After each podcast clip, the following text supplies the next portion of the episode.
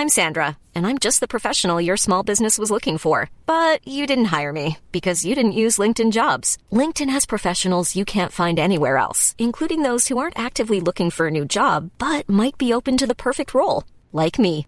In a given month, over 70% of LinkedIn users don't visit other leading job sites. So if you're not looking on LinkedIn, you'll miss out on great candidates like Sandra. Start hiring professionals like a professional. Post your free job on linkedin.com/people today.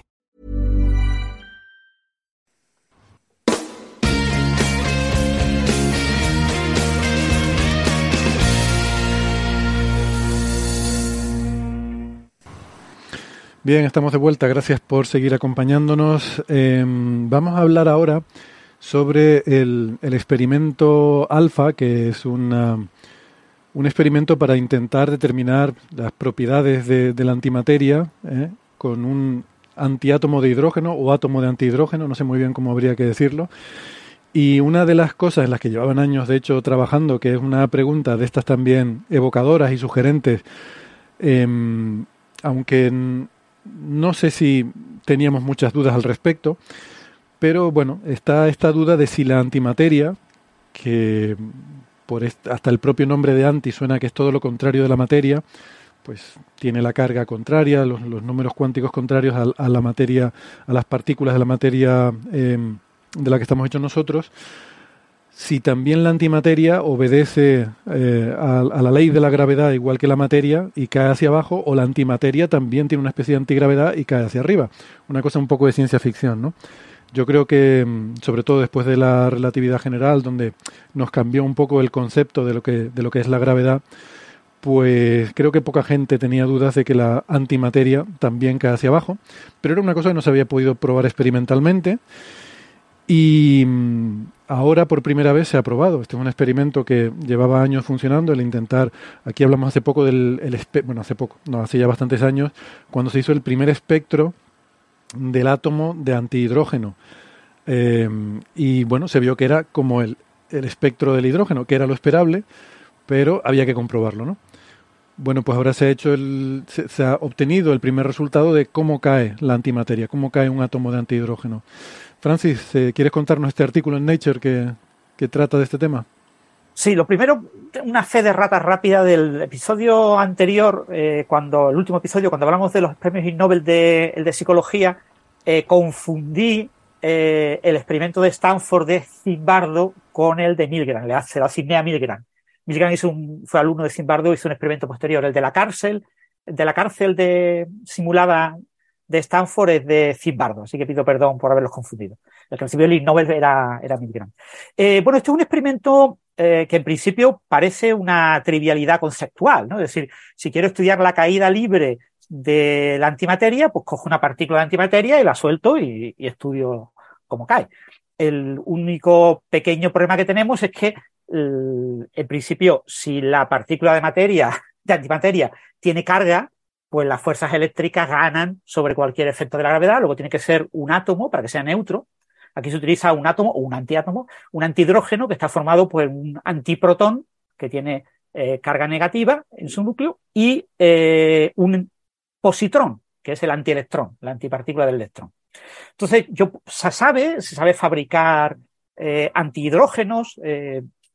hay en el CERN eh, cerca de Ginebra, pues hay varias colaboraciones que están estudiando cómo eh, fabricar, entre comillas, grandes cantidades de antihidrógeno. Esos suelen ser unos miles de, antihidrógenos. El récord creo que rondaba del orden del millón de antihidrógenos, que no, son muchos, pero bueno, eh, algo es algo. Y entonces la idea es muy sencilla, es almacenar en, en una cavidad los antihidrógenos y soltarlos. El problema que tenemos es que, eh, ¿cómo yo los meto en una cavidad? ¿Cómo yo lo almaceno? Pues para almacenar necesito una trampa uh, magnética, una trampa de Penny. Eh, tengo que tener una especie de pozo de potencial en el que los voy metiendo. Eh, claro, yo tengo que tener una fuente de antiprotones, en el CERN hay muchas fuentes de antiprotones. Uso la fuente estándar, que es la AD, antiproton, la AD, no recuerdo ahora qué era. Bueno, una fuente de antiprotones muy famosa que se llama AD. Y, y positrones es muy fácil de generar, ¿vale? Es, de hecho, bueno, los instrumentos estos que hay en, los hospitales, ¿no? De, tomografía por emisión de positrones pues son pequeñitos aceleradores que son sencillos de, tener en cualquier lugar. Entonces yo meto uh, antiprotones y positrones y espero un tiempecito y espero que se formen algunos, algunos eh, eh, antiátomos neutros. Eh, los separo fácilmente de las partículas cargadas, pues prendo un campo eléctrico que me quite la parte cargada.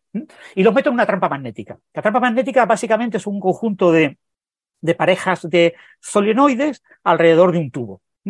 Eh, en el experimento alfa, eh, el tubo estaba en horizontal y una cosa que, y habían estudiado, pues cómo almacenar eso, hasta del orden de un millón de antihidrógenos en, ese, en esa trampa de, de Penning.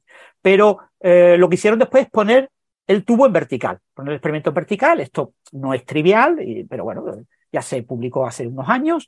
Eh, lo más importante ahí es que no solo va el tubo y la inyección de protones, antiprotones y los antihidrógenos, sino que también va todo un sistema de criogenia para enfriar todo lo posible eh, los antihidrógenos atrapados. Uno de los problemas que tienen este tipo de trampas es que es imposible que el antihidrógeno se quede en reposo. Caída libre. Yo cojo la manzana, las pongo en la mano, pongo mi mano en reposo, más o menos en reposo, algo temblará, y la suelto y cae la manzana. Sí, pero con un antihidrógeno no es tan fácil, porque los antihidrógenos prácticamente imposible enfriarlos hasta temperaturas muy, muy bajas. Eh, aquí lo que se hace es enfriar toda la cavidad, junto con los imanes, todo. Se espera un tiempo suficiente y se espera que los antihidrógenos que sean suficientemente energéticos escapen por evaporación, que se vayan eh, en ese entorno y que te queden solo los que están fríos. Estos son eh, experimentos muy lentos que tardan muchas horas en, cargar los antiprotones. Y ahora yo lo que quiero es eh, sacar los antiprotones de la, de la, trampa. ¿vale? Yo tengo una serie de, ya os digo, de parejas de electroimanes que se llaman espejos, electroimanes espejos, y hay desde la A hasta la G, que son creo que siete. Entonces lo que yo hago ahora es cambiar el potencial eléctrico en el imán de arriba, el A, o en el imán de abajo, en los electroimanes de abajo, en el G. Si yo cambio, eh, eso es como si yo tuviera una barrera, tuviera como si tuviera atrapado los antihidrógenos en una barrera de potencial con una montañita, un valle y una montañita. Ahora, si yo cojo esta montañita y la hago un poquito más baja, facilito que algunos antihidrógenos escapen. Y algunos lo puedo hacer con la que está arriba o con la que está abajo. La bajo un poquito el potencial, es cambiando el, la tensión eléctrica, es muy sencillito, y puedo eh, hacer que escapen. Entonces, claro, el que escapa, ¿qué pasa? Pues obviamente lo que, lo que pasa con una partícula antimateria cuando escapa es que la partícula de manera natural tiende a encontrarse cualquier cosa que sea de materia y a aniquilarse. Entonces, eh, esas partículas caen y se aniquilan. Entonces, yo pongo unos detectores, eh, fotodetectores, que detectan eh, los fotones que se emiten cuando se aniquilan. ¿eh? Y puedo ver el tiempo que tarda. No, no puedo seguir la trayectoria exacta del antihidrógeno, solamente el tiempo que tarda en aniquilarse. Entonces, lo que yo hago es una estadística de tiempos de aniquilación. Claro, uno dice, pero vamos a ver, tranquilidad, no nos pongamos nerviosos. Estamos hablando de un antihidrógeno y yo quiero estudiar la aceleración de la gravedad. Y este antihidrógeno está metido dentro de un campo magnético. Pero es que los campos magnéticos, los pobrecillos, dan unas aceleraciones enormes comparados con la gravedad. Eh, la aceleración de la gravedad sobre un eh, antihidrógeno es equivalente a sobre eh, el antiprotón, sobre un protón, es del orden de 10 a las menos 10 teslas. 10 a la menos 10, es decir, 0,90 y un 1 de Teslas. Cuando estoy trabajando aquí con unos pocos Teslas. Entonces, obviamente, esto no tiene ningún sentido. Es decir, estoy trabajando con unos electroimanes que me dan hasta 1,8 Teslas, ¿eh? que tienen un máximo de 2,2 Teslas. Mirar una cosa, ¿cómo yo soy capaz de, de, de, soltar una partícula de un campo magnético de 2 Teslas y que mm, y, y ver su efecto so, con una cosa que es del tamaño de 10 a la menos 10 Tesla. Esto es prácticamente o sea, déjame, déjame ver si puedo enfatizar esto lo suficiente, a ver si se pilla. Estamos hablando de que la fuerza magnética es 20 mil millones de veces más grande que la fuerza de la gravedad que quieres medir. Vale. Exactamente. Entonces, una cosa absolutamente ridícula. Entonces, lo que yo hago es, entonces, eh, un truco del almendruco. ¿Cuál es el truco del almendruco? El truco del almendruco es ir moviendo, eh, he dicho que con dos, eh, el de arriba y el de abajo, esas eh, bobinas gemelas, yo puedo cambiar el, voltaje, puedo cambiar el campo magnético, puedo hacerlo más grande o más pequeño. Entonces, cuando yo voy haciendo eso de manera gradual, y cuando lo voy haciendo de manera gradual, las partículas que van abandonando, que escapan de, la trampa, van cayendo en diferentes tiempos. Entonces, la aceleración sobre esas partículas es una combinación de la aceleración de la gravedad, que es muy pequeña, con la aceleración debida a su energía cinética, que mm, fluctúa bastante, porque estamos hablando de, medio eh, electronvoltio en energía cinética, que es bastante, con el efecto del campo magnético. Entonces lo que yo tengo es una distribución eh, que está dominada por los efectos magnéticos, con unos pequeños efectos debidos a la energía cinética, que me da como una, me distribuye los tiempos en un cierto intervalo, y eh, con un pequeño efecto de campo magnético variable, que es lo que yo estoy induciendo, que es la diferencia entre el campo magnético que aplico en, un lado y en otro. ¿eh? Arriba y muevo el de abajo, o muevo el de arriba, la diferencia con el lo que hay abajo. Entonces, el resultado final, uno puede pensar, esto es prácticamente imposible ver un efecto tan pequeño. Pues eso es lo que nos plantean en este artículo. Nos plantean en este artículo que ellos son capaces de medir el efecto de la aceleración de la gravedad en un objeto que se acelera muchísimo más que la gravedad. ¿Vale? O sea, tenemos un, objeto enorme que está produciendo unos campos, eh, unas aceleraciones tremendas, comparadas con la de la aceleración de la gravedad, pero eh, que yo estoy modificando y los resultados son compatibles con que yo hubiera movido la aceleración de la gravedad entre unos 10G y unos menos 10G. Fijaros, yo tengo un intervalo tremendo. Entonces yo en ningún momento estoy poniendo, eh, eh, eh, haciendo lo que uno haría en casa para medir la aceleración de la gravedad, que es soltar directamente y que la gravedad sea la única fuerza. Aquí tenemos una combinación de fuerzas. Entonces lo que se hace es un análisis teórico de los resultados, se ajustan los resultados a lo que predicen eh, a lo que se observa con los experimentos y con los experimentos se induce que sí se ha podido ver esa aceleración. Entonces lo que se quería era distinguir entre que eh, el antihidrógeno eh, reciba una aceleración positiva debido a la gravedad, una aceleración nula, no se puede observar la aceleración de la gravedad, o una aceleración en contra de la aceleración de la gravedad. Y los resultados que son unos histogramas, eh, y se han hecho ambos experimentos, el experimento de modificar el campo magnético arriba o modificarlo abajo, y son compatibles con que eh, hay una señal eh, asociada a una aceleración de la gravedad del orden de 0,75% de la aceleración G más menos 0,13. Que si queréis, el 0,13 es una desviación estándar, una desviación típica. Si ponemos 2, que es lo típico para una medida, una incertidumbre experimental, pues tenemos entre 0,75 más 26, es decir, la unidad, o 0,75 eh, menos 0,3, pues de 0,60. O sea que el valor eh, obtenido está entre 0,60% y el 100% de la aceleración de la gravedad. Lo que sí parece claro es que es un valor que no es negativo. Estamos bastante lejos del valor negativo porque desde 0,75, poniendo un intervalo de 0,13, pues tenemos como siete desviaciones típicas para llegar al, cero. Entonces, esto es un resultado muy, muy dependiente de eh, el modelo teórico de la trampa. Es decir, ha requerido muchísimos años de trabajo el entender lo suficientemente bien el esquema experimental como para estar seguros de que haciendo un modelado de lo que se espera, en ese modelado se obtenga una señal tan eh, eh, de buena calidad como para poderla comparar con los resultados experimentales y ver un efecto extremadamente pequeño. Y, por supuesto, se obtiene por lo que se esperaba, que, se acelera, que, digamos, entre comillas, que cae como tiene que caer, ¿no? Eh, un punto importante que hay que destacar, y dado que hay dos relativistas aquí presentes, según la relatividad de Einstein, esto es trivial, esto es obvio, este es el principio de equivalencia. Es decir, no hay ningún tipo de duda nadie en la física tiene ningún tipo de duda de que eh, la antimateria caiga igual que la materia, se mueva igual que la materia en un campo gravitacional. ¿Por qué? Porque en la gravitación lo que gravita es la densidad de energía. Y desde que se descubrió eh, el positrón en 1932 hasta ahora, se han trabajado con positrones, una barbaridad de experimentos, no pueden imaginar. De hecho, en todos los hospitales se están haciendo, entre comillas, experimentos con, con positrones, es decir, son experimentos que se ha hecho todo lo que se puede hacer y más, Y en todos ellos se ha verificado todas las veces que la energía siempre es positiva. El positrón tiene energía positiva, luego según la relatividad de Einstein, tiene que seguir una geodésica en, el mismo, eh, en la misma dirección, en el mismo sentido, que eh, seguiría la materia. Es decir, no hay ningún tipo de duda al respecto. Perdona, ¿qué quieres decir con que tiene energía positiva? ¿Cómo...?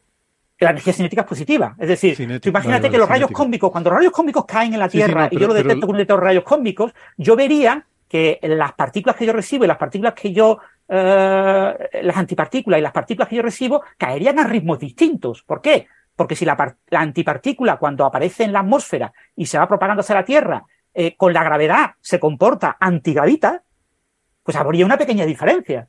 Tenemos detectores de altísima precisión de tiempos de llegada que se están usando para estimar eh, la energía de, esos chorros de partículas. Entonces sabríamos, tendríamos ya indicios clarísimos de que la antimateria tiene una energía cinética negativa. y gracias a tener una energía cinética negativa, antigravitaría. Pero yo no creo que la gravedad influya a la caída de los rayos cósmicos de ninguna forma significativa. No creo que nada de eso sea medible. O sea, tú fíjate que si con experimentos de laboratorio como este que tú me estás diciendo, ¿no? La gravedad es tan extremadamente débil comparada con todas las demás fuerzas, no, no creo que, tal. Pero bueno, eh, eh, hay muchos aceleradores en los que hemos estudiado y generado, o sea, hemos medido las aceleraciones de la, de los positrones en muchas ocasiones. Es decir, se hubiera visto un efecto. Mm. ¿vale? El problema con todo esto es que hay, hay como una. Realmente en física hay diferentes cosas a las que llamamos masa, que al final todas son lo mismo. Ahí hay otro problema, otro problema, Héctor, y dejémoslo claro. Eh, para poder eh, decir que este resultado aporta algo en gravedad cuántica y cosas por el estilo, que no aporta absolutamente nada, lo único que hay que hacer es irse a Newton. Si tú te vas a Newton y empiezas a hablarme de tipos de masa según Newton, ah, ahora ya sí, ¿vale? Ahora ya te acepto que me hables de masas negativas y chorradas por el estilo. Pues estamos hablando de física newtoniana. Si tú me dices, los últimos 300 años son irrelevantes, vamos a empezar con Newton. Entonces ya sí, pues entonces ya tú hablas de masa gravitatoria, de masa inercial, chorradas hoy en día, pero cosas obsoletas hoy en día, que solo vienen en los libros de historia, que solo estudian los filósofos. Eh, ya nadie estudia eso en la carrera de física. Pero si tú me vienes con eso, pues claro que sí, claro que sí, ya empezamos a discutir. Lo que dice Francis es que cuando, siempre que hacemos aceleradores, colisiones en aceleradores, o como dice bien hoy en día en hospitales, digamos, no hacemos colisiones, pero hoy, hoy generamos positrones, eh, uno está con la cantidad, o sea, increíble. Cada, cada, cada experimento, si, si, vamos a hablar luego de, de, la nueva medición del Atlas, de la, por ejemplo, de, de la constante de acoplamiento eh, con el recoil de zetas, un experimento particular del LHC genera 15 millones de pares de electrón-positrón y leptones. Eh, por, eh, o sea, estamos hablando de que siempre hacemos un montón de experimentos de manera apabullante y, y los entendemos perfectamente bien. ¿Y cómo los entendemos? Los entendemos a partir de la cinemática relativista y la cinemática relativista nos muestra que la masa, la energía y el momento de, de los procesos se conserva, y se conserva, pues son positivos y no, más allá de lo teórico, experimentalmente no hay duda de que, de que la masa, entendido de la masa inercial en ese caso, el principio de equivalencia dice que es lo mismo que la masa pesante, pero digo, la masa inercial es positiva, no hay duda de eso, es una partícula más. Eh, y el principio de equivalencia nos dice que eso es lo mismo que la masa pesante. Bueno, sí, es lo mismo. Y aparte, eh, la gravedad tiene dos peculiaridades, como bien dijo Francis, es se acopla al tensor energía-momento. En términos técnicos es que es un spin 2, entonces eh, no hay una masa eh, carga positiva negativa, si uno le quiere pensar con una teoría de campo linearizada, como hacía Feynman. Y por otro lado, la universalidad que tiene, se acopla a todo, porque solo ve la energía y, la densidad de energía y momento. Entonces, desde el punto de vista teórico y experimental, desde el punto de vista teórico no hay duda de que tenía que pasar esto. Desde el punto de vista experimental, no hay duda de que la masa inercial es positiva, la, energía es positiva. Bueno, el principio de equivalencia te dice que esa es la masa pesante. O sea, esto de verdad es como, es como, esto está al mismo nivel, voy a hacer un poco un chiste, pero es lo mismo nivel que si Newton se le cae la manzana, hace una teoría sobre la gravitación y dice, bueno, también la banana, la pera y que también van a caer. Dice, bueno, hay que ver, ¿eh? Hay que ver, vamos a hacer experimentos. Tiran peras y dice, sí, es cierto. Había que comprobarlo experimentalmente, pero no es que Newton va a decir, ah, mira qué loco. Dice, no, no es, eh, digo, no, no era algo prerrogativa de la manzana. La pera también cae, la banana también cae, el mango y así sucesivamente. Eh, esto es un poco lo mismo, nadie, nadie sorprende, ¿eh? pero está buenísimo que hay que hacer experimentos. Incluso lo más trivial, la afirmación más trivial, si es esta científica, tiene que ser eh, comprobada experimentalmente. no, lo que estaba intentando decir es que, bueno, sí, dijo José. Bueno, un par, no, un par de comentarios. uno podría también, por supuesto, poner en eh, apruebo el principio de equivalencia, o sea, eso es algo que debemos hacer. Lo que pasa es que, claro, ahí El problema es que el principio de equivalencia lo, ya lo hemos puesto a prueba y, está puesto a prueba con una precisión, debe ser lo que más preciso mm. eh, se conoce en, la, física. O sea, no, sé en cuánto anda la precisión, pero anda por debajo de la billonésima en, órdenes de magnitud. Entonces, evidentemente este experimento, como comentó Francis, este, te está diciendo que, que la aceleración de gravedad es eh, compatible con 60%, 100%, es muy impreciso. O sea, como experimento para medir el principio de equivalencia es malo, pero es cierto que, es que, hay que hacerlo, o sea, es un poco menos crítico que Gastón, o sea, la diferencia entre la materia y la antimateria es un poco más sustancial que entre la manzana y la banana, en principio. Eh, pero sí, por supuesto que el resultado que hubiera sido tapa de periódicos y de premio Nobel es que se hubiera obtenido algo que no sea, eh, o sea, que hubiera sido que la, repulsión de la antimateria hubiera sido desquiciante a nivel teórico, pero bueno, de eso se alimenta la ciencia, ¿no? De, de repente darnos cuenta que estaba todo mal lo que pensábamos. Sería... ¿Puedo hacer una pregunta? Una pregunta eh, solamente, solamente ah, hacer, una aclaración, porque o sea, lo que estaba. ha salido ahora aquí el tema del principio de equivalencia, y no sé si la gente eh, tiene claro por qué. Y es justo a lo que iba. Estaba intentando decir que hay diferentes. Eh, cuando decimos masa en física, hay diferentes cosas a las que nos podemos referir. Y mm, una de ellas es la masa inercial, que es decir, cuando yo aplico una fuerza, cómo acelera un objeto al que le estoy aplicando una fuerza. Sabemos que un objeto con poca masa, cuando yo le aplico una fuerza, acelera enseguida, muy rápidamente, mientras que un objeto muy masivo, con la misma fuerza, no lo acelero, ¿no?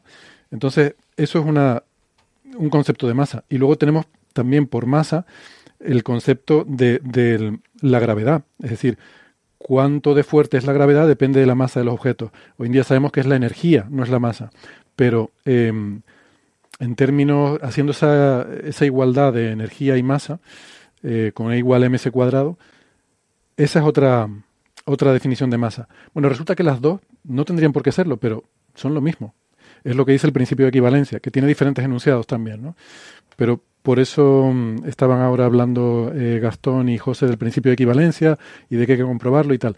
Porque efectivamente, eso es un principio, eh, ¿vale? Es algo que, bueno, experimentalmente se, se, vio que era así y luego, pues, em, partió de, de, ese principio como base Einstein para el desarrollo de la relatividad general y todo ha funcionado bien, todo, todo funciona. Se ha comprobado experimentalmente con 10 decimales usando un satélite y, y, parece que funciona, pero mm, no tenemos una razón clara de decir el principio de equivalencia se da por tal cosa, ¿no? Sino bueno, es un principio. Eh, hay un punto muy importante que debe de quedar muy claro para los oyentes. El principio de equivalencia que acaba de mencionar Héctor es el newtoniano. El principio de equivalencia newtoniano, que no tiene sentido en relatividad, ¿vale? En la teoría de la relatividad no tiene sentido hablar de masa inercial y masa gravitatoria. No tiene sentido. Si es verdad que en la época de Newton, en la que Newton no sabía lo que era la masa y pensaba que era la cantidad de materia, sí tiene sentido la cuestión de si la cantidad de materia desde el punto de vista inercial y la cantidad de materia como carga de la gravitación en su teoría de la gravitación eh, son o no son iguales. Eso tiene sentido, pero ese es el principio de equivalencia newtoniano, que no se llamaba principio de equivalencia en la época de Newton, pero que está en los propios principios ya descritos. Eh, eso por un lado. Por otro lado, lo que ha comentado José, eh, la medida así más precisa del principio de equivalencia débil, que es que dos objetos eh, caigan a, la vez, eh, objetos que tienen diferente masa y se aceleren exactamente igual, fue comprobado por el telescopio, por el satélite espacial, el, satélite microscope, microscopio, ¿no? Microscope, en 2018 con 15 dígitos decimales. No solo billonésimas, sino mil billonésimas. Yo dije 10 dígitos, creo, ¿no? Eran 15. Pues son 15. Pero claro, el principio de equivalencia débil, el hecho ese de que caen independientes, se aceleran de manera pero independiente. la versión relativista es la misma, es decir, que objetos que están en caída no, libre... No, porque la relatividad a la masa no existe. O sea, e, esa es la gran confusión. Todo el mundo dice, Einstein lo único que hizo fue E igual a m por c al cuadrado. Falso. O sea, lo que Einstein demostró es que la masa no existe. Es que solo existe la densidad de energía, la energía y el momento lineal. Y ese es el punto clave que tenemos que transmitir a los oyentes. Eh, debemos de perder miedo a tirar a la basura el lenguaje newtoniano. Es que en primero de carrera de física todo el mundo estudia la teoría de Newton. Pues sí, pero es un error histórico. No se debería. No se debería de, estudiarlo más allá de lo que es puramente histórico. Es decir, decirle muy claramente a los estudiantes, os estamos contando cosas de historia. Claro, bueno, pero, pero el punto es que en el contexto de física de partículas, donde al menos en la hipótesis que tenemos hoy de la constitución de la materia, uno está hablando de, estamos hablando en contexto de partículas. Y, justamente lo interesante es que estamos mezclando el contexto de partículas con efectos gravitacionales, que no es típicamente lo que uno hace. En este contexto, la masa, se entiende, es, cierto que para, para efectos de la gravitación de Newton, lo importante es la densidad de energía-momento, tanto la energía como el momento. Y la masa no es sino una expresión particular de la densidad de energía. Eh, la masa en este caso, como estamos hablando de partículas, en realidad es la energía, porque la, la, eh, en el sentido, la masa es, eh, las partículas hasta donde tenemos son partículas puntuales, y entonces, en particular los positrones de lo que estamos hablando, y entonces uno puede hablar de una, una densidad infinitamente concentrada en un punto, ¿no? como una delta, por decirlo de una manera. uno, uno puede hablar de masa intrínseca de algo. Es cierto, no es sino una expresión de tantas otras, y en particular convertible a otras, de la densidad de energía momento de una de las componentes del tensor energía-momento, la 0,0, la densidad de más de, energía sería en ese caso. Bueno, la masa es, si se quiere, una acumulación exagerada de esa, de esa componente del tensor energía-momento. En ese sentido podemos hablar de masa, pero es cierto que...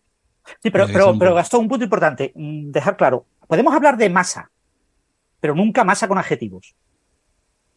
Eh, claro, claro, sí es distinto a... Ah, vos decís masa pesante. hay que hablar de masa como equivalente a energía. Mm. Lo que existe de verdad es la energía, no la masa. Pero bueno, hablamos de masa como equivalente a energía. Pero lo que no podemos empezar a hablar de tipología de masa. Claro, sí, lo, que, lo que estaba atrás de todo esto era que, bueno, a ver, ingenuamente, olvidémonos de la relatividad, olvidémonos de lo que sabemos de la gravedad. Eh, el, como decía Einstein, usaba la palabra en inglés, Lyman, ¿no? Una, una, uno frenaba ahí en la calle, eh, probablemente si yo freno ahí en la calle le digo, escucha una cosa. Eh, ¿Qué pensás que le ocurre a la antimateria? Te diría, bueno, antigravita. ¿Por qué? Por, el, prefijo anti. No solamente, sino incluso escudriña un poco más en lo que cree que, es esta. Dice, bueno, yo leí, te va a decir esa persona, una vez leí en Wikipedia que era una, lo mismo que la materia, pero con las cargas dadas vueltas. Todas las cargas dadas vueltas. La carga eléctrica, el, número leptónico, todas ellas. Entonces, eh, uno diría, bueno, también la carga gravitatoria. ¿Qué es eso? Llamémoslo carga gravitatoria. Eh, podemos darnos una idea de qué significa eso. La propensión con la que esta partícula interactúa ante la gravedad o con otra ante el influjo gravitacional mutuo.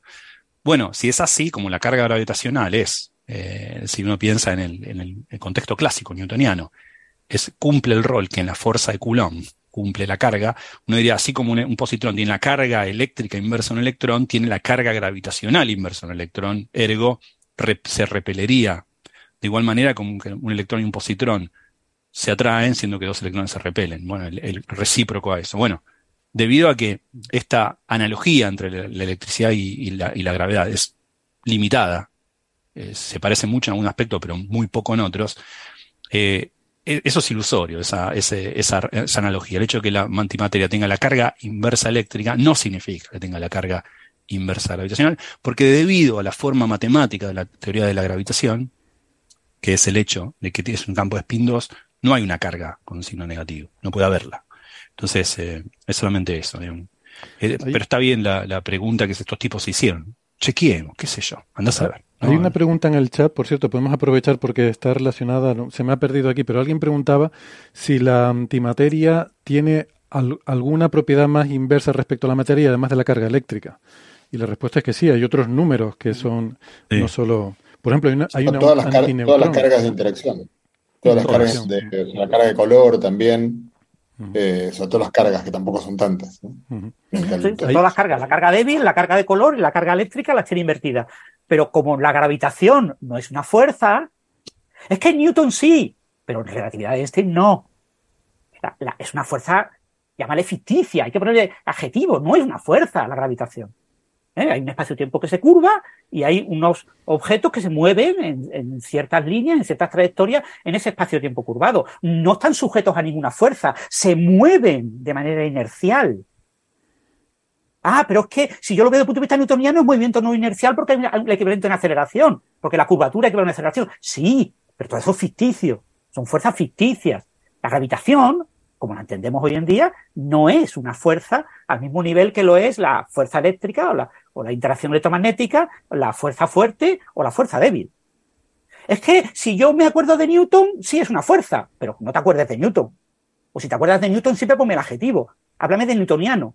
Dime, yo como quiero hablar en un lenguaje newtoniano, digo que es una fuerza, pero no es una fuerza. Entonces, ese tipo de conceptos eh, eh, aquí hay que aclararlos en divulgación, porque si no, eh, y además son conceptos de principio del siglo XX, no estamos Ah, men- hablando... me- menuda sorpresa hubiese sido que, que, que, antigravitara. Entonces, a eso, a eso Pero quería- fíjate, eh, eh, eh, Gastón, si este experimento descubre que antigravita, no se publica.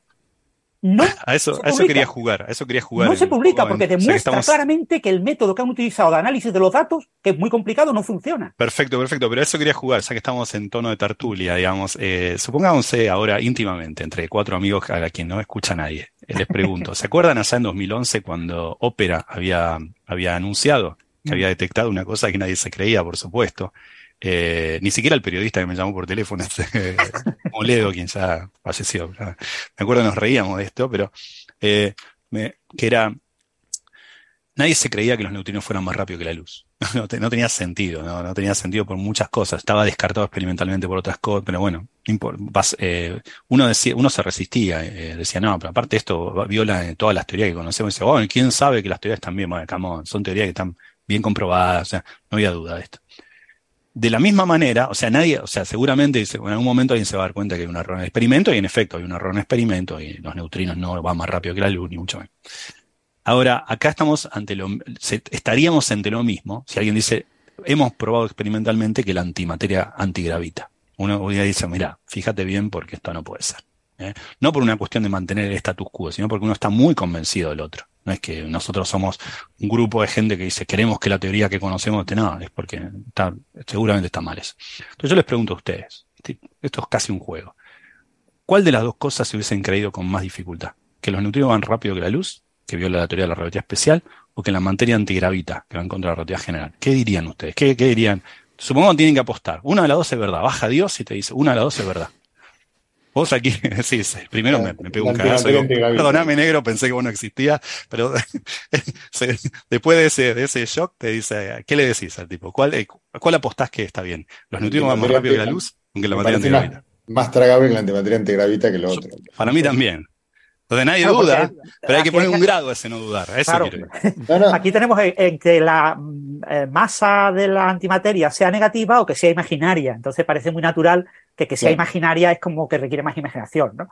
Uno tiende a que sea negativa y que, y que antigravita, ¿no? De hecho, Eh, hablando del, del experimento de los neutrinos, Gastón había, yo creo que la mejor Yo- respuesta. perdona, los neutrinos son muy raros. Yo, yo no sé. Los, los neutrinos son bichos tan raros que yo de los neutrinos me creo cualquier pero- cosa. Eh, decía que, que, eh, no sé si se me escucha bien, pero ahora que cambié el Sí, sí. teléfono. Sí, sí. No, que, que para mí Gastón dio la mejor respuesta que yo escuché de todos los colegas de todo el mundo con el tema de los neutrinos de ópera. Eh, era buenísima porque el- Gastón le dijo a Moledo, eh, lo primero, un gran respeto por los colegas experimentales, que según describieron en la conferencia de prensa han tenido en cuenta, no sé, 12 posibles efectos eh, que podrían haber afectado este resultado. Y lo segundo es decir, si tuvieran en cuenta 12 efectos, y seguro que hay 13, por lo menos. ¿no? O sea, digo, eh, es tan probable que uno se le escape un efecto, que en este caso fue, fue además muy, muy tonto, no fue un cable mal enchufado, pero que efectivamente este tipo de... Sería cierto que si hubiera dado el resultado inverso, o sea, que, la- que le hubiera dado la gravedad negativa, sería, eh, eh, bueno, no sé, habría que publicarlo para que alguien, para que la comunidad dé un veredicto, pero sería difícil de, de creer ese resultado. Y sería difícil imaginar que se pudiera en un plazo de pocos años tener una evidencia palmaria de algo así, ¿no? Cuando todo apunta en la dirección contraria. Yo Eh, creo que espera, respondiendo. Ah, perdón. Igual no quería decir otra cosa más. De todos modos, recordemos, eh, voy a hacer una, defensa también de esto, que es que eh, uno tiene que resolver todo lo que describió Francia al principio, los problemas, técnicos, porque uno puede tener una antimanzana y hacerla caer, ¿no? Entonces, es mucho más complejo. En la resolución de todos los problemas técnicos eh, hay mucho ingenio que seguro que es de utilidad, digamos, para, para otros experimentos. No sé, o sea, yo creo que, que vale la pena hacerlo por el mero hecho simplemente de decir cómo, eh, aunque lo más probable es que caiga la antimateria, ¿cómo haces para verificar? No, Chapó, totalmente de acuerdo, es increíble. Estos tipos hicieron experimentos con antiátomos. O sea, los tipos hacen antiátomos y se fijan en experimentos gravitacionales Sí. con antiátomos. O sea, es, es alucinante en ese sentido. Sí, yo, yo creo que no hay que, vamos, todo esto que estamos diciendo yo creo que no cuestiona el mérito del experimento ni el interés de que haya que hacerlo, me parece a mí. Eh, yo quería Y sobre añadir todo que es un cosa. experimento técnicamente muy complicado, ¿vale? O sea, que eh, todo lo que se desarrolla en este tipo de experimentos, con este tipo de técnicas de manejo de antimateria, será probablemente clave en un futuro, quizás dentro de 50 o 100 años, cuando haya motores de antimateria, cuando haya eh, cosas que ahora nos cuesta trabajo imaginar, pero que algún día las habrá, se acordarán de estos experimentos que han sido los pioneros en manejar eh, este tipo de cosas, ¿no? que han aparecido en novelas como la de Dan Brown, ¿no? De, Justo iba, iba a decir eso, habrá que hacer un remake de Ángeles y Demonios, porque va, a haber, que tener en cuenta estos resultados. No, quería decir, yo me gustaría tranquilizar a los oyentes que piensan que se pueden haber quedado un poco preocupados con lo de que si esto hubiera sido lo contrario no se hubiera publicado. O sea, eso puede dejar una impresión, creo que muy mala en el sentido de que solo se publican las cosas que confirman lo que sabemos y entonces así no se puede avanzar, porque nunca vas a poder encontrar nada. O sea, si solo puedes saber lo que confirma lo que ya sabes, nunca vas a saber nada nuevo. A ver, estamos exagerando un poco. Quizás no se hubiera publicado en Nature, mm, a lo mejor un resultado así. Primero, se le hubieran dado muchas más vueltas. Se hubiera eh, hecho a lo mejor un workshop, una reunión de, de expertos para estudiar esto y tal se le hubiera dado mil vueltas. Al final esto, tanto este resultado como salió, como si no hubiera salido, va a depender de qué obtengan otros. Que es verdad que esto reproducirlo, no esperamos que nadie lo vaya a reproducir próximamente, pero con el tiempo esto se acabará confirmando o desmintiendo. Mientras tanto, como cualquier otra cosa, bueno, es un resultado que puede estar mal. O sea, igual que el de los neutrinos de ópera estaba mal, este también puede estar mal. ¿eh? Esto no es la verdad científica ya inmediatamente. Hombre, nos transmite una cierta confianza en el sentido que está de acuerdo con la teoría. Si no estuviera de acuerdo con la teoría, ¿qué pasa? Que estaría solo en su defensa. Es decir, he hecho un experimento que es nuevo, que no lo ha hecho nadie más, por lo tanto está solo.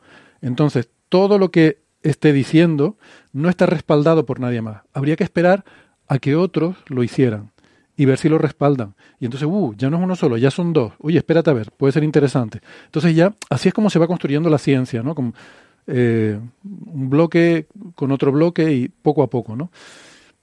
Eh, es un proceso. bueno, recordar dos cosas. La primera, una cosa que he comentado, pero quizás hay que destacar. Este experimento, la interpretación de los datos observacionales requiere un modelo. Con lo que si el resultado hubiera sido el contrario, eh, completamente inesperado, probablemente se le echaría la culpa al modelo, que el modelo no está bien. Este modelo es muy complicado y depende de detalles muy, muy específicos de este experimento. Con lo que es un modelo muy difícil de eh, reproducir por gente que no sea de dentro del experimento y por lo tanto mm, susceptible a que si no da lo que tiene que dar, que todo el mundo le pegue collejas a los que lo han hecho.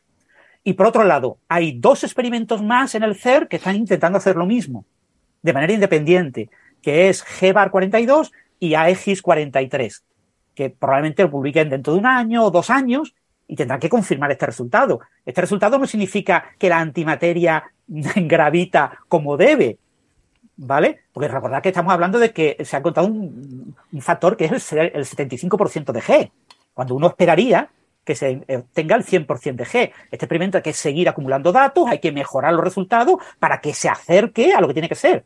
100% de G. Y además tienen que venir los otros dos experimentos y hacer las medidas equivalentes y verificar que de verdad esta gente lo ha hecho bien. Porque yo no me creo que lo haya hecho bien porque dé el resultado que esperamos que dé. Yo no me lo creo porque nunca me creo un único experimento. Un primer experimento nunca me lo creo. Y menos si se publica en Nature. Porque está justo al borde de todo. Entonces, como está en el extremo del precipicio, está en equilibrio, está siendo sujetado por una pluma y esa pluma en cualquier momento que alguien lo suelte o venga un poquito más de viento, se cae por el precipicio. Entonces, tenemos que esperar a esos otros dos experimentos que tienen que verificar que esto es verdad, tenemos que esperar a los nuevos artículos con nuevos análisis, nuevas tesis doctorales hechas sobre este experimento para comprobar que todo va bien y ya no lo iremos creyendo. ¿Vale? Que nadie crea que yo me creo este resultado porque mm, eh, es confirmatorio con mi, con mi sesgo. No, no, no.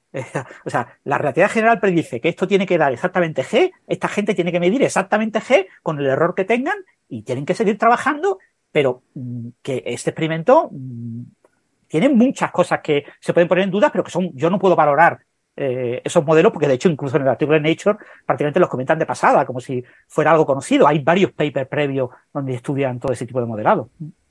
Yo creo que en este tipo de experimentos uno, uno eh, a veces no está tanto, el experimento no tiene el objetivo declarado, sino, sino que otro. Y yo creo que aquí en este caso eh, realmente sabemos que tiene que dar G, y por lo tanto ese es un punto del que uno se agarra y lo que realmente estamos aprendiendo es a manipular antimateria. O sea, Exactamente. Yo creo que la parte más interesante del experimento es saber que estamos de manera controlada haciendo cosas con antimateria que son muy complicadas. Tú hablas de la trampa magnética, pero estamos hablando de atrapar magnéticamente átomos neutros, ¿no? Entonces son efectos muy, pequeños, eh, que, que cualquiera de ellos. Además estamos tratando de encontrar una señal modulada en una parte en 10 a la 10 sobre otra más dominante. O sea, son cosas tan, tan sofisticadas que realmente yo creo que el, real experimento es ser, ser, capaces de manipular finamente eso sin arruinar el resultado que todos sabemos que, que la aceleración va a ser G. Hmm. Eso es un punto muy bueno. O sea, ya estamos llegando al punto en el que podemos manipular la antimateria. Ya en el momento en el que podamos manipular la magia y la poesía, ya tenemos todo, ¿no, José? Antimateria, magia y poesía. Ya. Pero me sospecho que el otro va a ser más difícil.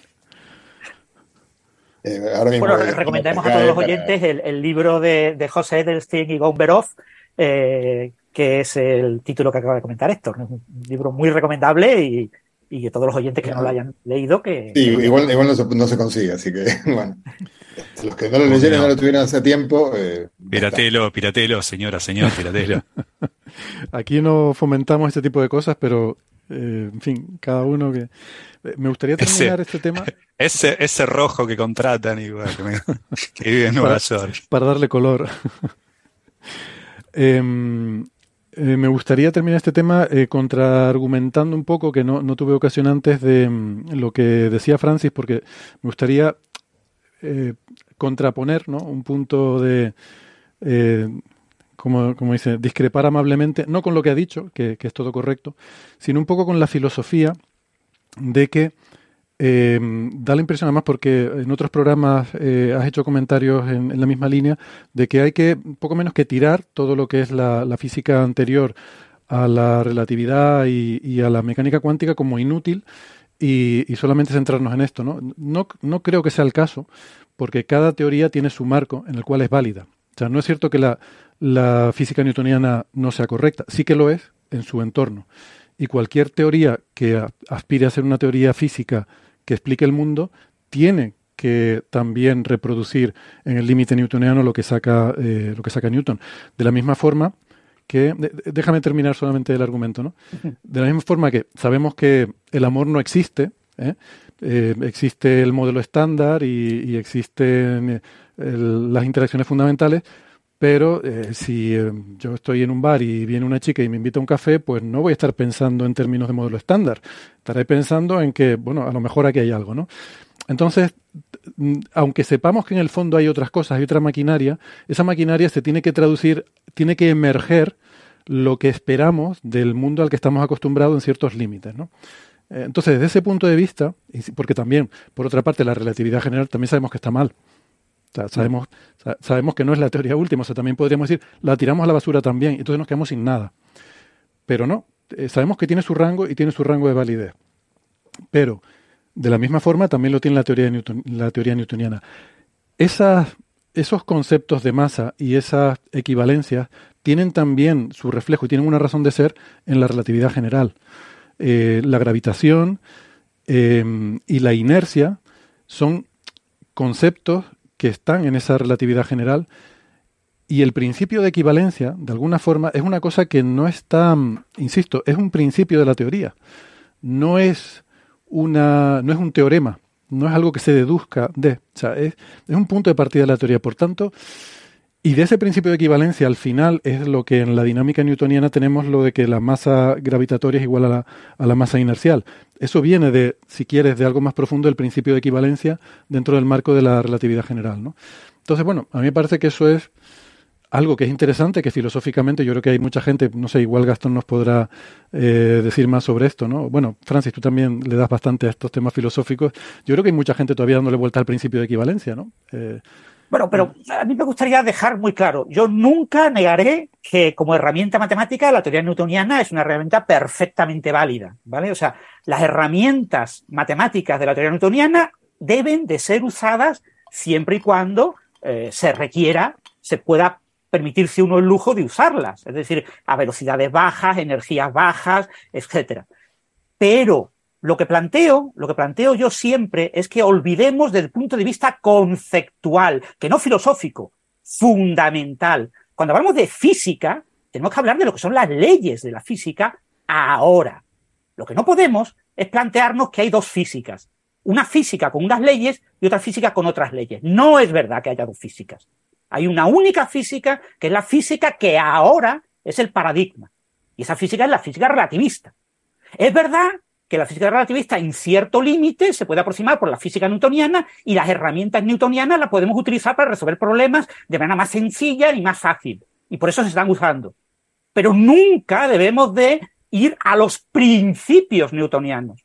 Nunca debemos de utilizar el lenguaje fundamental newtoniano como lenguaje fundamental de la física, porque eso es falso, eso es obsoleto y no se debe de hacer. Eso es lo que yo me niego. Y sin embargo, muchos profesores de física, no sé lo que hará Gastón en sus clases, que creo que da clase en primero, pero muchos profesores de física en primero hablan de ese lenguaje como si fuera un lenguaje fundamental. Y eso es falso. Y deben de dejar muy claro a sus estudiantes. Te estoy contando una mentira si te cuento este lenguaje como lenguaje fundacional y fundamental de la física. Porque es mentira. Otra cosa son herramientas. Tú tienes que aprender a usar las herramientas. Aprende las herramientas, el calla y calcula. A nivel newtoniano tú tienes que callar y calcular. Punto pelota. Pero que sepas que los fundamentos, lo que de verdad es como se creemos que con el paradigma actual, con el conocimiento actual, que funciona la naturaleza, es de otra manera.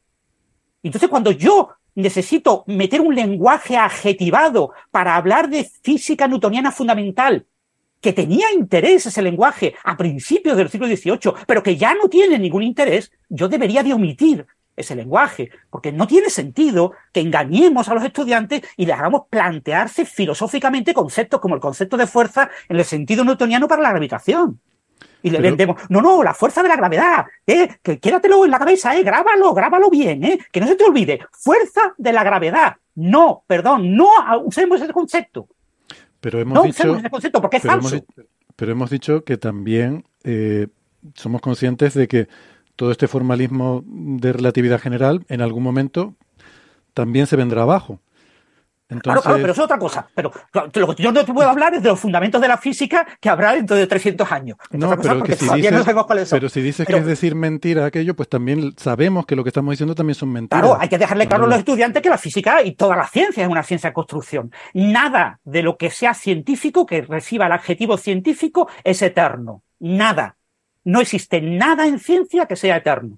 Todo está constantemente en revisión continua. Ese es el trabajo de los científicos, revisar continuamente el conocimiento. El conocimiento está vivo. El conocimiento no es una cosa muerta, no existe conocimiento muerto. El conocimiento muerto es obsoleto y debe ser olvidado y metido en los libros de historia. Todo conocimiento que no se haya modificado en los últimos siglos eh, es que era un conocimiento incorrecto que debemos de tirar. Exactamente. Eh, José, coméntalo tú.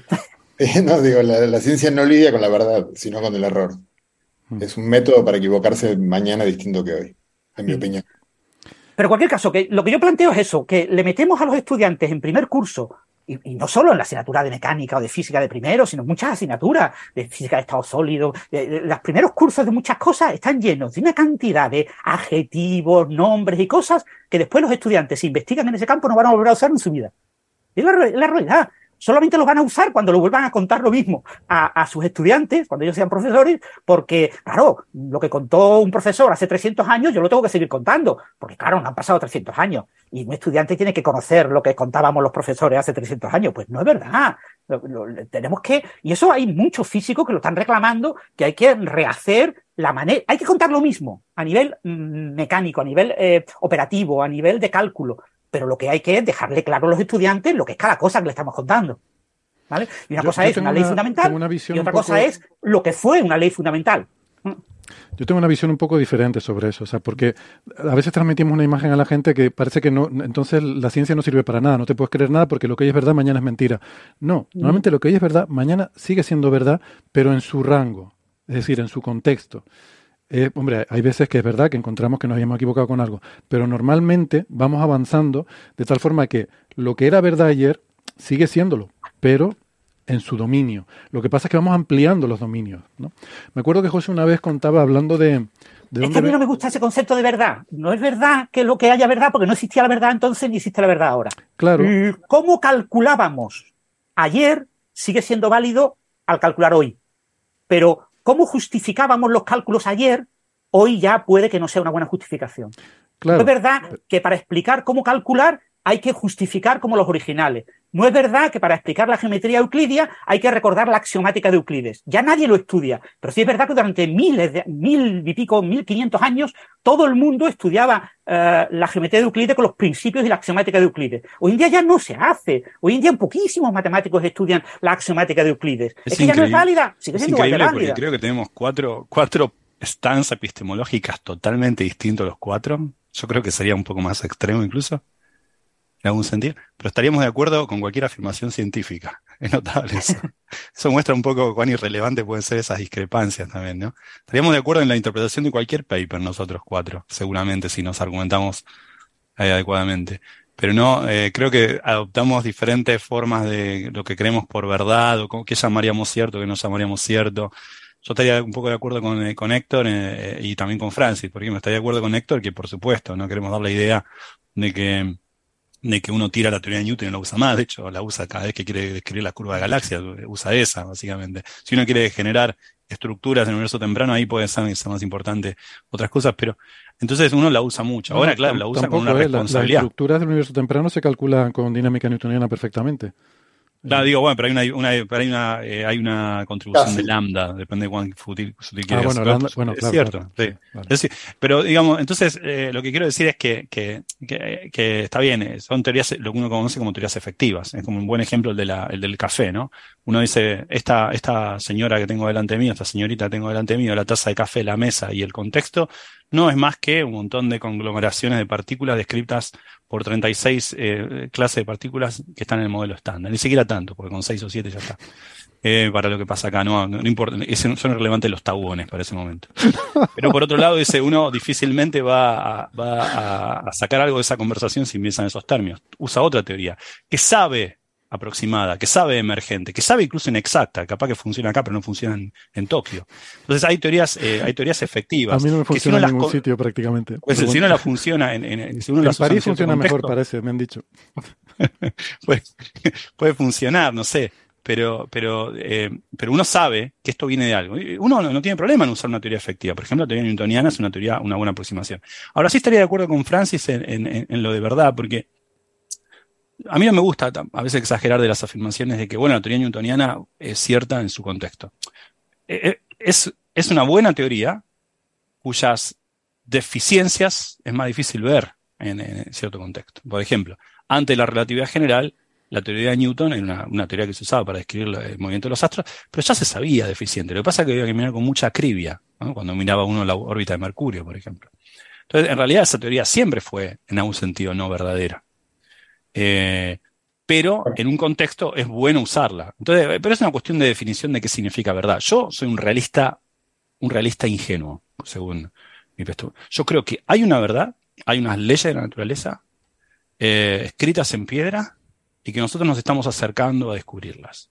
Y que hacia, hacia ahí vamos, y que en ese ir vamos dejando atrás paulatinas acercamientos a la teoría, y paulatinos acercamientos no es solamente un peldaño en una escalera que alguna vez usé, sino un peldaño en una escalera que todavía se usa para algunos contextos. Sabiéndolo incompleto, sabiéndolo inexacto, pero sabiéndolo útil.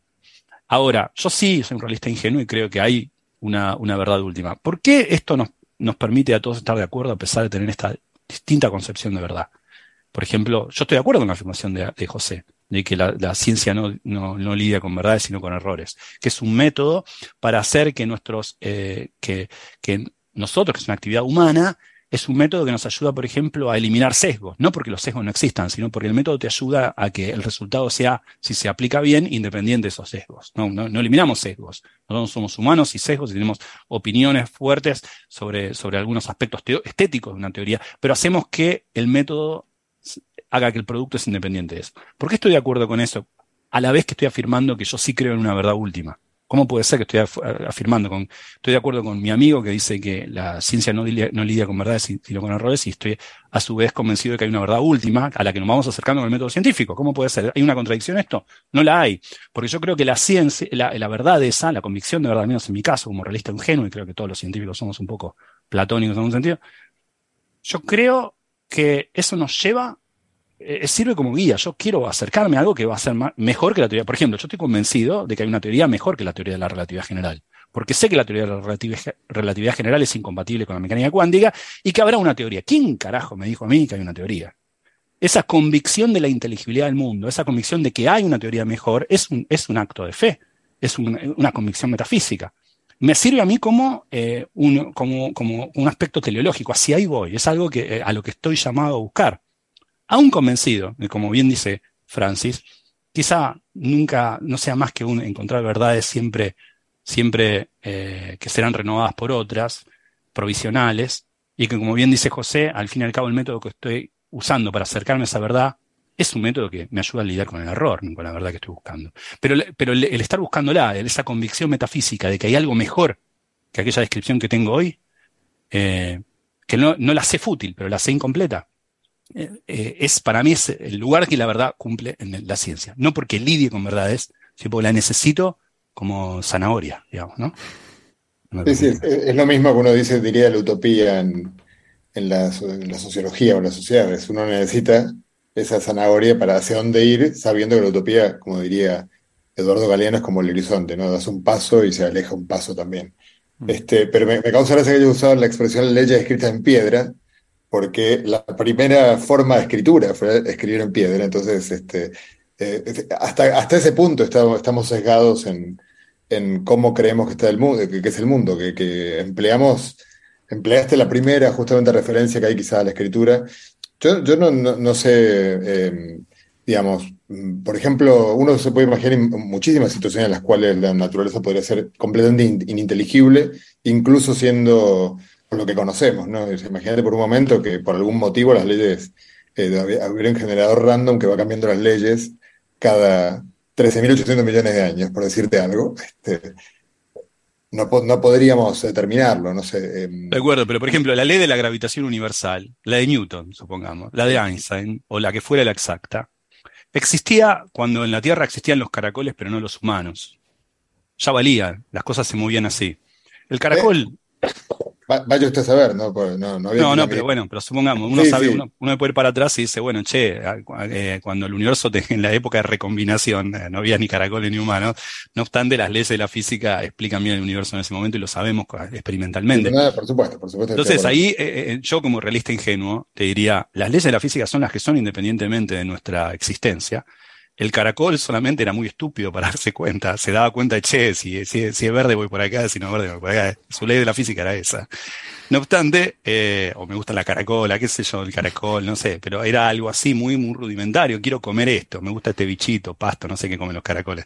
Pero esa era su ley de la física, pero su ley era los positrones existían, la ecuación de Yo no lo sé, o sea, yo, o sea, yo no sé si, si, vos has visto caracoles, pero los caracoles no, son, yo los veo reflexivos, o sea que yo no me sorprendería que, sepan. Más, reflexivos que, más reflexivos que algunos colegas que conocemos. un, último comentario sobre, eh, y ya, dejamos, ¿con qué otra parte estás ahora? Pero yo eh, voy a hacer una pequeña este, apoyo de Francis contra Héctor en esto del, en su contexto, porque en su contexto, eh, cuando decimos que la teoría de Newton era válida en su contexto, es que Newton no tenía la menor idea de cuál era su contexto. Lo supimos después cuando vimos que estaba mal la teoría de Newton. La teoría de Newton está mal. O sea, hacer vibrar eh, dos estrellas que están orbitándose la una a la otra. La teoría de Newton no produce ningún efecto, eh, no produce ondas gravitacionales que existen. Entonces, la teoría de Newton está mal. Eh, claro, hoy comprendemos que está mal cuando el campo gravitatorio depende del tiempo, cuando hay grandes velocidades implicadas, bueno, pero lo pudimos comprender a posteriori, cuando entendimos que estaba mal la teoría.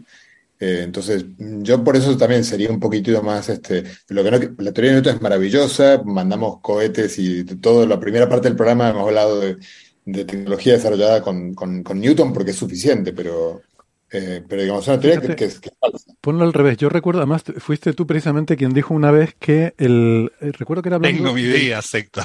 Estaba por decirlo yo.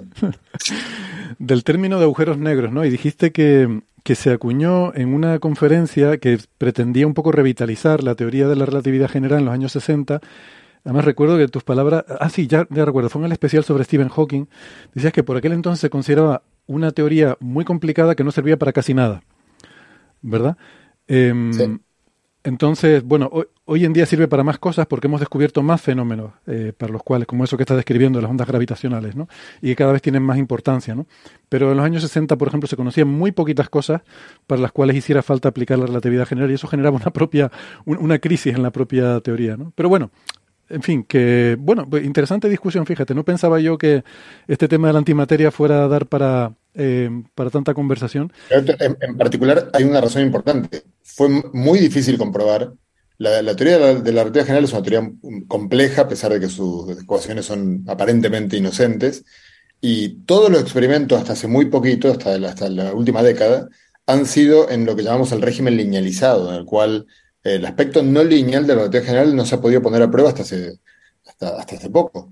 Entonces, eh, uno podría pensar, no sé si la relatividad general es correcta o es su versión linealizada, que es mucho más sencilla, que requiere, bueno, más, más sencilla.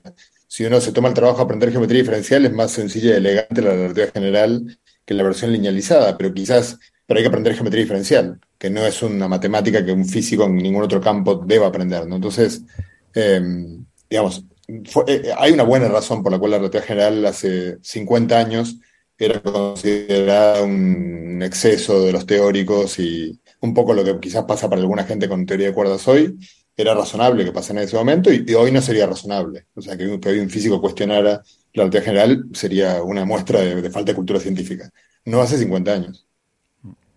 Bueno, en fin, que mm, pues genial, fíjate, pensaba que, este paper iba a ser una cosita breve, pero nos ha abierto aquí a, una, serie de reflexiones que me parecen que han sido muy interesantes.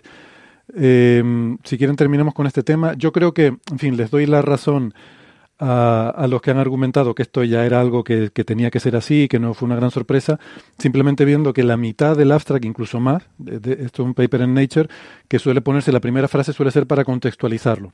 Suele ser la primera fase, la primera frase para poner un contexto para público general y la segunda para público eh, más especializado de por qué es relevante esta investigación. Aquí se tiran la mitad del abstract justificando por qué es relevante hacer esta medida, lo cual da a entender un poco de ¿no? esa, esa frase como era que no eh, excusa no pedida, no excusa non petita accusatio manifesta, ¿no? parece que como que ellos mismos tienen que hacer un esfuerzo para explicar por qué es interesante hacer este experimento. Pero bueno, en fin, nos gusta que la gente haga experimentos y bueno, si sale lo que tienen que salir, pues estupendo. Vamos con los premios Nobel. Eh, quería haber hecho un desglose más detallado, pero yo creo que con la hora que se nos está haciendo, pues a lo mejor quizás no tan detallado, Francis, un poco más resumidito, para que todavía quedan algunos temas de, que tratar después. Sí, vale. Si quieres, unos cinco minutos por Nobel o por ahí. Vale. Eh, bueno, el, Nobel de Medicina, Catalín Caricó, Drew Weissman, por desarrollar la, la base de la vacuna de ARN contra la COVID. Eh, el problema que tiene el ARN, eh, el ARN en, los, en las células humanas eh, perdón un momento, Francis, porque creo, creo que José está indignado de que él tampoco le dieron el Nobel y creo que va a abandonar la sala en este momento como muestra de disconformidad, ¿no? Yo, tenía, yo solo quiero dejar un mensaje aquí a la, a la, a la gente del Nobel, que es que tenía el teléfono apagado, o sea, eh, me da un poco de miedo que me hayan llamado y como no estaba yo, llamaron a los otros.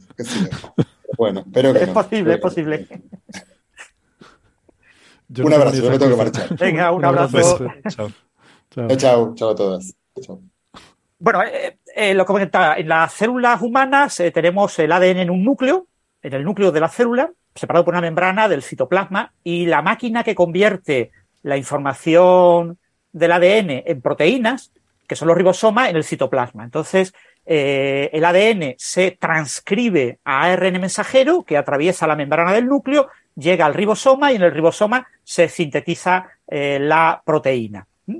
Eh, claro, esto es muy delicado, porque imagínate que un virus ataca, una bacteria, alguien ataca a la célula e inyecta ARN.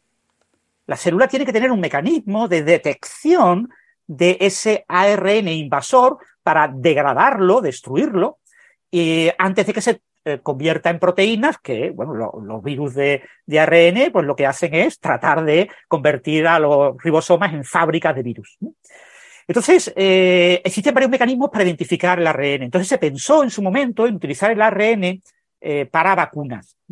Y se pensó también usar el ADN y el ARN. Bueno, pues para usar el ARN, el problema que había es que cuando yo inyectaba ARN en ratones, si ese ARN era ARN de ratones, era degradado eh, relativamente rápido y producía muy pocas proteínas, que era el antígeno que yo quería que el sistema inmunitario eh, detectara y fuera del efecto de la vacuna. La vacuna básicamente es exponer al sistema inmunitario a un antígeno, a algo que provoque la respuesta inmunitaria.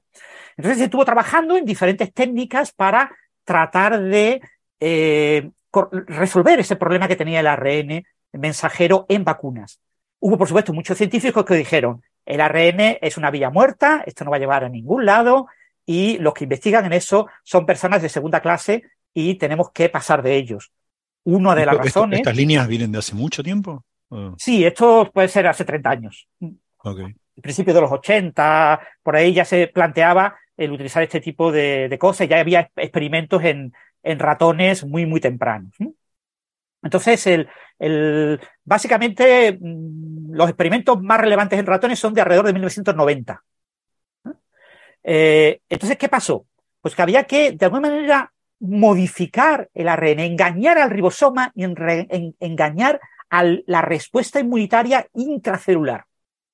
Meterles un ARN especialmente modificado que el, sistema inmunitario no detectara como eh, ARN exógeno y que eh, los ribosomas reconocieran para producir proteínas. Entonces, claro, se pensó, pues muy fácil, en todos los mamíferos el ARN mensajero va marcado con una cabeza eh, que indica el mamífero. Y entonces eh, yo meto ARN de ratón, pues, la maquinaria sabe que no es humano y lo, y lo degrada. Pues le engaño haciendo eso. Pero no funcionaba. No, no funcionaba bien, funcionaba muy mal hacer eso. El sistema parecía como demasiado listo. Eh, se daba cuenta de alguna manera de que ese ARN era exógeno y, y no vivía mucho tiempo el ARN.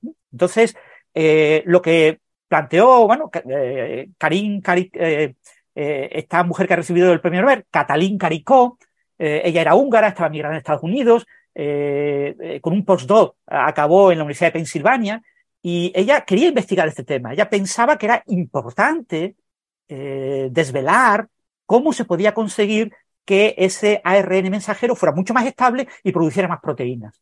Pero se encontró con muchísimos problemas porque la National Science Foundation no la financiaba, no le pagaba los proyectos, no conseguía financiación para los proyectos. Ella se encontró con un gran problema porque la Universidad de Pensilvania le dijo, perdona, pero señora, usted será muy inteligente, será muy húngara, pero lo siento, si usted no consigue proyectos eh, de la NSF, no le podemos mantener el contrato, la echamos a la calle. Así que vaya buscándose la vida. Ella estuvo malviviendo, ¿eh? malviviendo de contratos, trabajando para otros grupos de investigación. Y en todo este proceso llega Drew Weissman.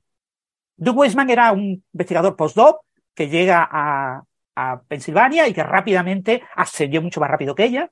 Eh, él investigaba en el virus del SIDA en posibles vacunas contra el virus del SIDA. El virus del SIDA es un retrovirus, es decir, eh, tiene eh, ARN y utiliza la maquinaria celular para pasar el, ADN, el ARN a ADN, ADN que acaba penetrando el núcleo y acaba siendo eh, convertido a ARN mensajero humano que va a, los ribosomas y genera las proteínas del, del virus. Es un mecanismo muy complicado y, bueno, una manera de atacar eso, pues era atacarlo con ARN eh, directamente, ¿no? Una vacuna de ARN que expusiera el ARN del virus eh, como antígeno o proteínas generadas por ese ARN, eh, proteínas del, del virus del SIDA, y que parecía una línea prometedora. Entonces, eh, bueno, eh, cuentan que fue una conversación de, fotocopiadora, que se conocieron un día en la fotocopiadora los dos, empezaron a hablar, y le dijo, mira, yo trabajo en vacunas del, del virus SIDA, ay, pues yo trabajo en red mensajero para las vacunas, pues fíjate, el virus SIDA es un retrovirus, mira, pues podíamos trabajar juntos, venga, vamos a trabajar juntos. Y cuando se ponen a trabajar juntos, ella, que lleva más años que él en esa universidad, tiene que ser postdoc de él, está debajo de él, que acaba de llegar. Fijaros cómo van los asuntos, ¿no? Entonces ya va sobreviviendo, él, ascendió relativamente rápido, pero gracias a esa colaboración ellos se plantean muy en serio el tratar de resolver el problema. Y mm, en diferentes ideas felices acaban descubriendo algo absolutamente eh, fascinante en 1997. Descubren que podemos mm, modificar la, la respuesta inmunitaria al ARN que yo meto con la vacuna está mediada por una serie de moléculas de señalización, que son unas moléculas TLR, ¿no? Eh, eh, son unas moléculas de tipo TOL, bueno, unas moléculas, unas señales químicas. Bien, eh, ellos estudiaron cómo diferentes tipos de ácidos nucleicos, ARN, ADN, generaba diferentes moléculas de señalización. Y descubrió que no solo eso, sino que podían poner eh, ácidos nucleicos que tenían algunos, los, el ADN y el ARN está formado por, por letras, ¿no? Diferentes letras. Yo podía cambiar algunas de las letras y ver in vitro la respuesta de las moléculas de señalización a ese cambio de letra. Y se dieron cuenta de algo absolutamente fascinante. La clave, que era una molécula de señalización, la TLR7, asociada al ARN eh, que se iba a usar para las vacunas, se podía eh, detectar esa señal cuando se sustituía el uracilo, uno de los nucleótidos que tiene el ARN y que no tiene, eh, tiene timina, el ADN, se sustituía por un pseudonucleótido, un pseudouracilo. ¿eh? Y esto, claro, fue algo sorprendente. Ellos probaron con varios y vieron que había algunos mm, muy curiosos que generaban una respuesta, eh, es decir, que ese ARN mensajero activaba la respuesta inmunitaria de manera muy parecida al ARN normal. Entonces dijeron, pues vamos a ver qué pasa con el ribosoma. Produce proteínas, y sorprendentemente, con uno de ellos eh, conseguían una producción de proteínas incluso más grande de lo normal. El ribosoma, el pobrecillo, cuando veía esos ARN mensajeros con, en lugar del uracilo, ese pseudouracilo, eh, se, se, encontraba y decía, qué maravilla, pero este ARN mensajero es novedoso, mm, qué guapa es esta eh, chavala, pues es la novedad y se ponía a sintetizar esa proteína. Entonces se conseguía, por un lado, esquivar el sistema inmunitario intracelular que trata de degradar el ARN mensajero y por otro lado se conseguía una producción eh, aumentada de proteínas. Eso es la octava maravilla. Enviaron el artículo a la revista Nature. En la revista Nature al día siguiente le dijeron, este artículo es irrelevante, esto es un, un, pequeño avance, esto no es nada innovador, esto no es nada, esto no tiene ningún tipo de futuro. Ustedes no tienen no tienen ni idea de lo que están. Entonces lo enviaron ya a una revista de química, de Logical Chemistry, una revista, eh, bueno, prestigiosa pero secundaria. Y claro, esa idea fue la idea que, eh, claro, eso funcionaba de escándalo. Por supuesto, en paralelo, muchas otras personas desarrollaron técnicas de síntesis in vitro de, o in, eh, vitro de ARN, mensajero, otras técnicas para el tema del vehiculado, cómo llevarlo con pequeñas eh, pequeñas eh, bolitas de fosfolípidos, es decir, pequeñas membranas de, similares a la membrana nuclear llenas de algún tipo de, de, lípido, de, de, como aceites, donde metías dentro el ARN. O sea, hubo en paralelo, hubo muchos estudios ¿eh? que llevaron a que el ARN mensajero, a mediados de los 2000, pongamos del orden de 2005, ya era una técnica madura para poder plantear el utilizarla eh, en aplicaciones clínicas. Entonces, de toda esa gente que trabajó, el premio Nobel solo destaca a estos dos, a, Caricó y a Weizmann, que han recibido todos los premios que pueden recibir, ¿vale? Todos los premios que os podáis imaginar que pueden recibir y van a seguir recibiendo premios. Bueno, pues Caricó, eh, claro, Caricó estaba siempre en la cuerda floja, es madre de una eh, olímpica, dos medallas de oro en remo. O sea, Caricó tiene una, una, vida muy, muy interesante y habrá que hacer un biopic, una película sobre su vida eh, en el futuro. Pues el, Francis, eh, lo que pasa perdona. es eso, que varias... Francis, vi en tu blog que al hacer mención a esa anécdota decías que, que eso lo viste en una entrevista a eh, entrevistas a familiares que además añadía es algo que se suele hacer eh, con las mujeres, pero no con los hombres. Curioso. Eh, exactamente, ¿no? o sea, eh, cuando un premio Nobel, eh, un periodista va a preguntarle, si a Gastón le damos un premio Nobel, cuando vaya el periodista a preguntarle, nadie le va a preguntar a Gastón por su mujer, por sus hijos, si no está casado, pues porque no está casado. Mm, eso no se lo preguntan, eso es que ni se le ocurre a un periodista preguntarle a un hombre eso. Sin embargo, si eh, estamos ante una mujer, es lo primero que le preguntan. ¿Usted está casada? ¿Y cómo lleva la vida familiar? ¿Y cómo lleva los niños? ¿Hoy qué niños tiene? ¿Y, y qué sus niños qué son? ¿Son científicos también? ¿No lo son? O sea, le preguntan una serie de, entre comillas, chorradas de prensa rosa que parece como muy relevante preguntarle a una mujer, pero que es irrelevante preguntarle a un hombre sin sentido. Entonces, en una de esas entrevistas, una entrevista muy curiosa en la que ella hablaba de todos estos temas de las anécdotas de los de Nature, etcétera, pues eh, comentaba lo de su hija, ¿no? Y aparece con las fotos con la hija y no sé qué. En las, en las, en las fotos que acompañan a los artículos, eh, cuando los periodistas hablan con un premio Nobel que es hombre, nunca aparecen fotos de su familia. O sea, como mucho, el día de que le dan la medalla Nobel en diciembre, que aparezca allí con la mujer, porque aparezca por casualidad en la foto. Eh, pero el periodista casi trata de evitar que aparezca la, la, la mujer y la Ah, familia. este- este- esto que dice Francis es un ejemplo alucinante de micromachismo en las esferas más altas de la ciencia, ¿no? No, Ni hablar de lo que puede llegar a pasar en un ámbito profesional cotidiano. Eh, yo no había, no había reparado eso. Es cierto, acá hay dos cosas. Una cosa es la, anécdota de que su hija sea, em, eh, tenga medalla de oro. Por supuesto, ahí sí quizá vale el comentario y valdría la pena tanto un hombre como una mujer, porque es como, eh, mira esta familia, ¿no? Que- pero es cierto esto que decís que no solamente en premios Nobel, sino en general, cuando se hacen, entre- incluso cuando se le dan eh, premios a las mujeres en ciencia, estamos hablando de, premios vernáculos, así de premios, eh, premios de locales, cuando se, se le da, se hace esa entrevista también, no hablemos ni de un premio Nobel, estamos hablando de cualquier colega que gana un premio, también se hace hincapié en ese tipo de cosas, ¿no? De los hijos, cómo, cómo llevó usted la, la, la vida familiar, eh, ser ama de casa ser científica exitosa. Lo que pretende ser, de hecho, feminista, porque pretende ser mostrar, exponer que una persona, una mujer, puede con las dos cosas, en realidad termina siendo un poco de micromachismo, ¿no? Porque es como uno no deja poner a la mujer en ese lugar, como, como Yo todavía, fíjate, todavía lo entiendo, o sea, justamente ese caso que has mencionado, Gastón, cuando te preguntan que cómo compaginas la vida familiar con la laboral, eh, ahí entiendo Mm. que puede haber un interés. O sea, eso sí, sí creo que puede tener un interés legítimo, ¿no? Pero a veces no es ni siquiera eso, a veces es simplemente, pues eso, el eh, poner el, el- en- en el contexto familiar a la persona, ¿no? Sí. Que, que cuando, si fuera un hombre, sería Claro, la- innecesario. como la mujer en la familia, ¿no? Y la Sí. mujer en la familia, ese, ese movimiento. Bueno, pues 2005, el artículo clave y fundamental del asunto se publica en 2005. En 2006, eh, los dos premiados con el Nobel, Carico y Weissman, crean una empresa para fabricar eh, y comercializar este tipo de, de, bueno, de mensajero para vacunas. Y un fracaso absoluto. Eso no se comen una rosca y tienen que abandonarlo. Eh, ella, eh, la, la empresa era fundamentalmente clave para que ella tuviera trabajo, porque ella la echaban de la Universidad de Pensilvania, porque lo que había hecho era absolutamente irrelevante para la Universidad de Pensilvania. Si no logras proyectos de investigación, a la calle.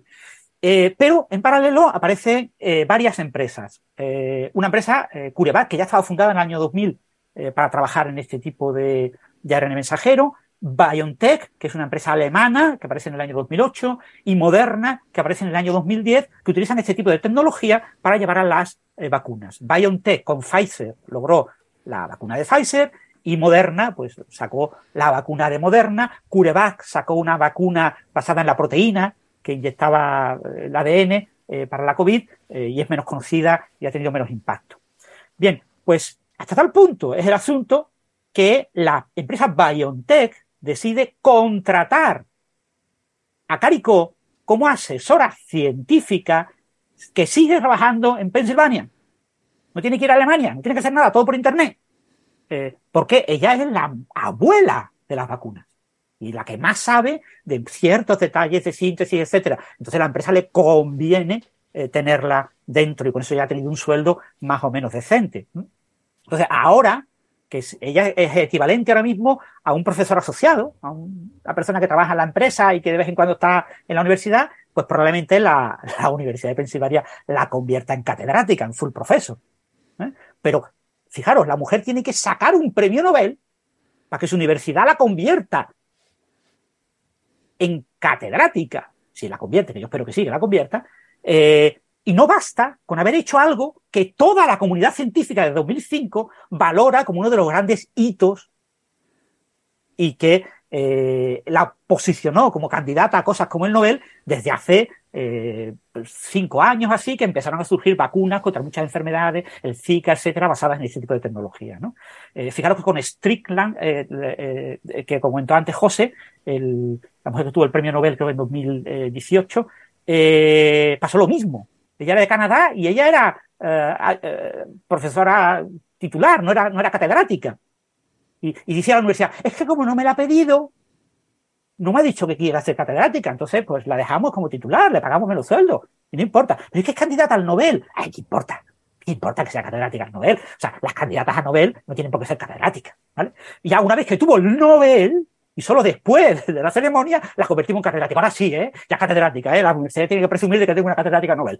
No tiene sentido. Eso pasa con las mujeres y es más raro que pase con los hombres. Weizmann, de hecho, se posicionó como catedrático, como full profesor, eh, cuando ella no. Entonces son cosas... Entonces, esta es un poco la, la, la historia de este Nobel. ¿Qué, cuál es la importancia de este Nobel? Pues que todos nuestros oyentes están vivos. O sea, todos nuestros oyentes que tengan más de 50 años probablemente están vivos gracias a este tipo de vacunas. Entonces, esto ha salvado, dicen los medios, millones de vidas pero en realidad eh, la COVID mataba del orden del 1%. Y las vacunas se han puesto a más de 2.000 millones de personas. Es decir, ponle el 1% de esos 2.000 millones de, personas, son muchos millones de personas las que eh, se han salvado gracias a las vacunas. ¿eh? Y claro, eso ocurre muy pocas veces en la historia, que se salve a tanta gente y por tanto hay que dar un premio Nobel fuera de toda duda.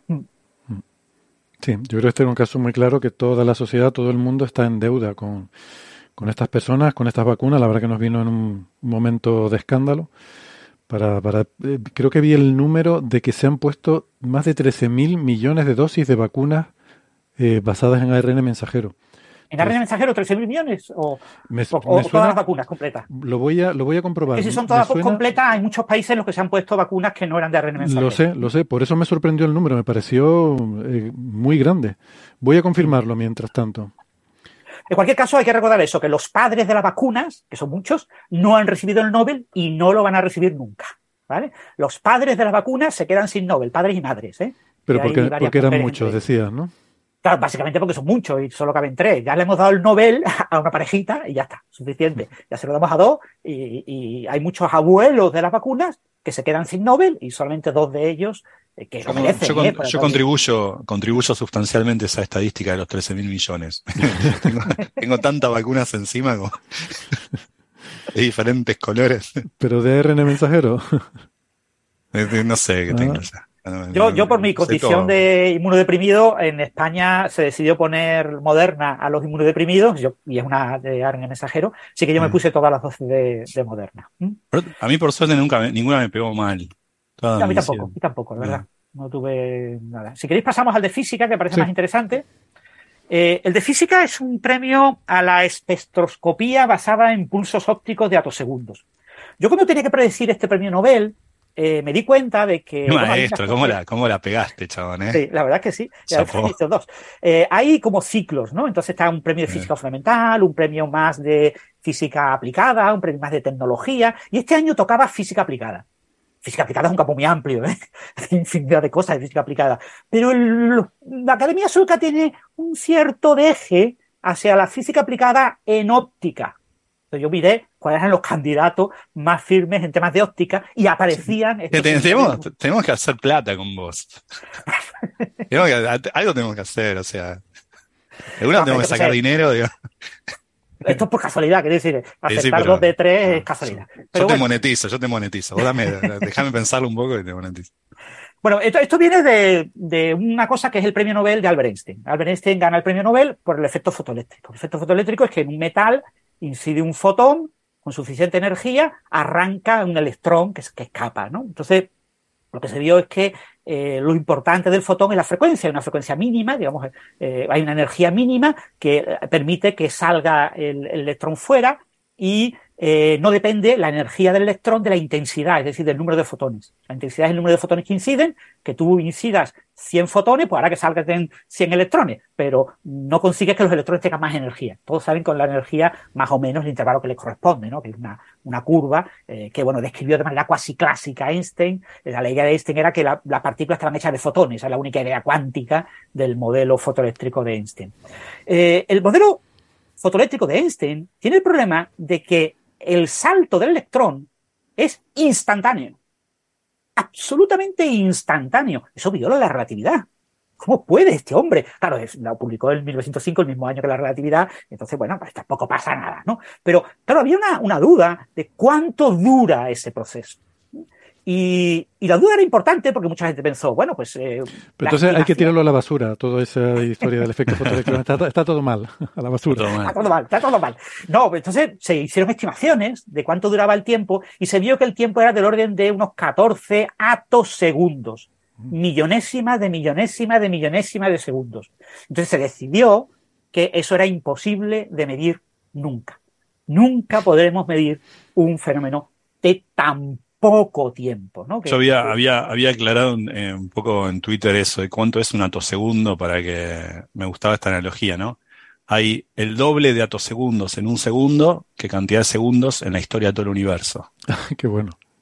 Sí, el problema con este tipo de analogías es que nadie sabe muy bien lo que es la historia del universo. Que sí, bueno, bueno, pero seguramente. Pero joder, la historia, del universo, la historia del universo, imagínate. No te quiero decir, pero que nadie sabe muy bien lo que es eso de 13.800 millones de años. ¿Eso qué es? Es mucho, poco. Bueno, pero es, es, es un trillón, un tri, es medio trillón de segundos, ¿no? Sí, eh, sí, sí, sí, Bueno, hablando de muchos, muchos segundos, no tantos, pero he conseguido encontrar la información que tenía que confirmar y efectivamente los 13.000 millones, eh, como decía Francis, es el número total de vacunas, no solo las de ARN.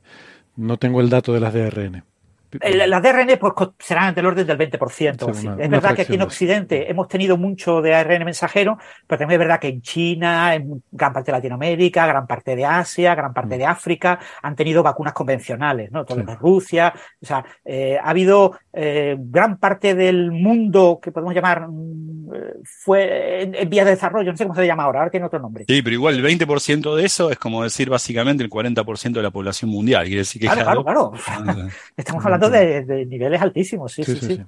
Es bueno, una barbaridad. Y os digo, si de verdad, claro, la primera dosis es la que realmente salvaba, ¿no? Porque las siguientes mm. dosis ya pues, son como de recuerdo y no te salvan la vida, ¿no? Te lo salvó la primera. Pero de la primera dosis perfectamente pueden ser miles de millones. Mil bueno, millones, ahí o... el número total de vacunados está sobre los 5.500 millones de personas. Es decir que, sí, haciendo esa cuenta del 1% de 5.500 millones, pues mira, son 55 millones de personas. ¿eh? Sí, sí, sí, okay. son millones de personas. Eh, son eh, mucha gente. Bueno, pues estábamos hablando del, sí, del premio este de, de, ato, de atociencia, ¿no? Entonces. No, eh, no, no nos atosiguemos con. con No nos atosiguemos. Entonces, la, la, la, idea de muchos científicos era tratar de ver cuánto duraba ese efecto fotoeléctrico. Hay otra cosa, eso es en metales. Eh, hay otro efecto que es la ionización de un átomo. Yo tengo un átomo y cuando viene un fotón, el fotón arranca un electrón y ioniza el átomo. ¿No? Ha perdido, un, puedo incluso hoy en día con fotones energéticos arrancar incluso electrones que están en capas bastante interiores. Eh, eso requiere cada vez más energía porque conforme más interior estés, más alta es la energía, eh, la energía cinética, la energía que tienen los electrones alrededor del, del núcleo. Eh, ¿Puedo ver, puedo estudiar ese proceso, el proceso de ionización de un átomo? Eh, eso parecía también imposible, porque también requería del orden de decenas, del orden de veintitantos eh, atosegundos. Es decir, tenemos mmm, problemas que requerían de una tecnología óptica basada en eh, usar pulsos ópticos de una duración extremadamente corta. ¿Mm? Pero bueno, estas técnicas se fueron desarrollando. Durante los 80, por ejemplo, era mucho más relevante una escala menor, la escala de los femtosegundos. Los eh, cientos de miles de millones de millones. O sea, la cien mil y millonésima de segundo, ¿no? Un fetosegundo. Y eh, la idea con los fetosegundos era estudiar cómo se forman las reacciones químicas que dan lugar a las moléculas, cómo átomos interaccionan hay un paisaje energético, una serie de pozos de potencial, hay saltos por efecto túnel entre esos pozos de potencial en el proceso de reacción química, y eso requería estudiar femtosegundos. Por ejemplo, las interacciones de fotones con núcleos, también para ver eh, cómo están los diferentes nucleones, protones y neutrones dentro del núcleo, también va en la escala de los femtosegundos. Eso se logró eh, en la parte química con el premio Nobel de 1999 a eh, la fentoscopia, que fue un premio Nobel que, en química que recibió Sewell, ¿eh? ya falleció en 2016, un eh, químico físico, las cosas son, no se sabe si es física o es química, ya, ya, lo, ya lo recibió en el 99. Entonces, si podemos hacer pulsos ópticos de femtosegundos, la idea es cómo yo fabrico o genero pulsos de atosegundos. Y la idea no era fácil, no era fácil a partir de las fuentes de femtosegundos lograrlo, pero es que a principios de los 80 se observó que el espectro de eh, ionización era un espectro extremadamente curioso, tenía como un plató, había como los, primeros, había como armónicos, eh, eh, porque hay un efecto fuertemente no lineal. Cuando varios fotones inciden sobre un átomo o sobre un metal, hay una interacción multifotónica y aparecen eh, esos electrones que son expulsados, pero hay una interacción entre los fotones debido a los electrones. Los electrones se acoplan entre ellos y generan una interacción que hace que los fotones de manera que tengan una interacción no lineal, porque en principio los fotones, todo el mundo sabe que si cojo dos punteros láser y los cruzo, no pasa como en la película de Star Wars, no, no se chocan. ¿eh? se atraviesan. Pues aquí hay un efecto no lineal y ese efecto no lineal da lugar a lo que se llama generación de armónicos. Aparecen fotones, es decir, yo lanzo un fotón y eh, por efectos no lineales aparecen varios fotones, pero que tienen frecuencias eh, que sumadas dan la frecuencia original. ¿eh? No se pierde energía, la energía se conserva. Pero esos fotones me generan unos pulsos y en el espectro me generaba como un plató. Había como una amplitud entre, depende del material que se ionizaba, había una amplitud entre pues los armónicos tercero, quinto, hasta el armónico 10, 15, 20, que eran aproximadamente constantes y después había una caída fuerte. Yo, esto me permitía generar trenes de fotones, pulsos hechos de trenes de fotones muy compactos. Puedo, con esos pulsos, aprovechar esos pulsos, esos trenes, para generar pulsos más cortos que el fotón original. Y esa es la idea que se planteó. Bueno, son, hay una serie de trabajos pioneros de uno de los premiados, que es Pierre Agostini, que ya trabajó en estas ideas alrededor de 1979 pero eh, había muchas dudas sobre realmente qué ocurría y eh, se necesitaban modelos teóricos. Y los primeros modelos teóricos son de Anne eh, Lhuillier. Anne Lhuillier, que ya estaba emigrada en Suecia, tenía allí un grupo teórico sobre estos temas, desarrolla unos modelos primero cuasi clásicos y después modelos puramente cuánticos que explican bien este proceso de ionización, lo que se observaba con esos espectros. Y entender bien la ah, física cuántica de lo que ocurre ahí eh, es lo que permite avanzar para que logramos desarrollar un método que permita de los trenes de pulsos extraer pulsos individuales y usarlos. Que eso es lo que desarrolla Ferenc Krauss, pero ya eh, mucho más tarde, ¿no? Eh, entonces, yo, claro, aquí el gran problema, el gran problema siempre es, y como yo sé que de verdad está ocurriendo, porque una cosa es que yo diga, que mi modelo teórico dice que ahí va a pasar tal cosa, pero de verdad ocurre, yo necesitaba metrología. Esa metrología la obtuvo, la logró eh, Agostini y eh, logró una técnica que se llama Rabbit, como conejo, son siglas de R-A-B-B-I-T, y, y bueno, eh, obtenía una técnica de metrología que permitía medir. La técnica del conejo. Sí, permitía medir esos pulsos. Y, en aquel momento se estaban generando, estamos hablando de alrededor del año 2001, pulsos de unos 250 atosegundos. Y eso ha ido disminuyendo y hoy en día ya podemos generar pulsos de pocos eh, atosegundos y eh, este trabajo, el trabajo teórico de Lhuillier, eh, en parte está eh, acompañado del trabajo teórico de otro físico teórico que es Corcum, que el premio Wolf lo tuvieron Lhuillier, Corcum y Krauss. Con lo que parecía razonable que este fuera el premio Nobel. Pero el premio Nobel lo que ha hecho ha sido quitar a Corcún, al teórico, y dejar dos experimentales. A Agostini, como el, viejo, y a eh, Krauss. ¿eh? Entonces, en este premio, fijaros que tenemos una mujer teórica y dos hombres experimentales. Cuando el premio Wolf, que se dio el año pasado, eran la mujer y el hombre eh, teóricos y un teórico y un experimental. Entonces ha habido ahí, ha bailado una persona que muchísima gente, Corcum, tiene muchas relaciones con España y con eh, instituciones españolas del CSI, etcétera. Entonces, el, IF, el IFO, eh, y, entonces es que está en Cataluña, y tiene, tiene, eh, ha habido muchos españoles que les ha dolido que echaran fuera a Corcum, ¿vale? Pero bueno, él, se veía con el Nobel y lo ha perdido. Lo ha ganado Agustín. Agustín tiene bastante más años que los demás. Y bueno, este es el método. Entonces, lo que hemos desarrollado es un método que se llama espectroscopia de pulsos de segundos o espectroscopia de atosegundos, que es lo que llaman el, paradigma de la ciencia, de la atociencia. ¿eh? La atociencia es usar esta espectroscopía de atosegundos para observar cosas. ¿Qué podemos observar? Pues fundamentalmente procesos de ionización.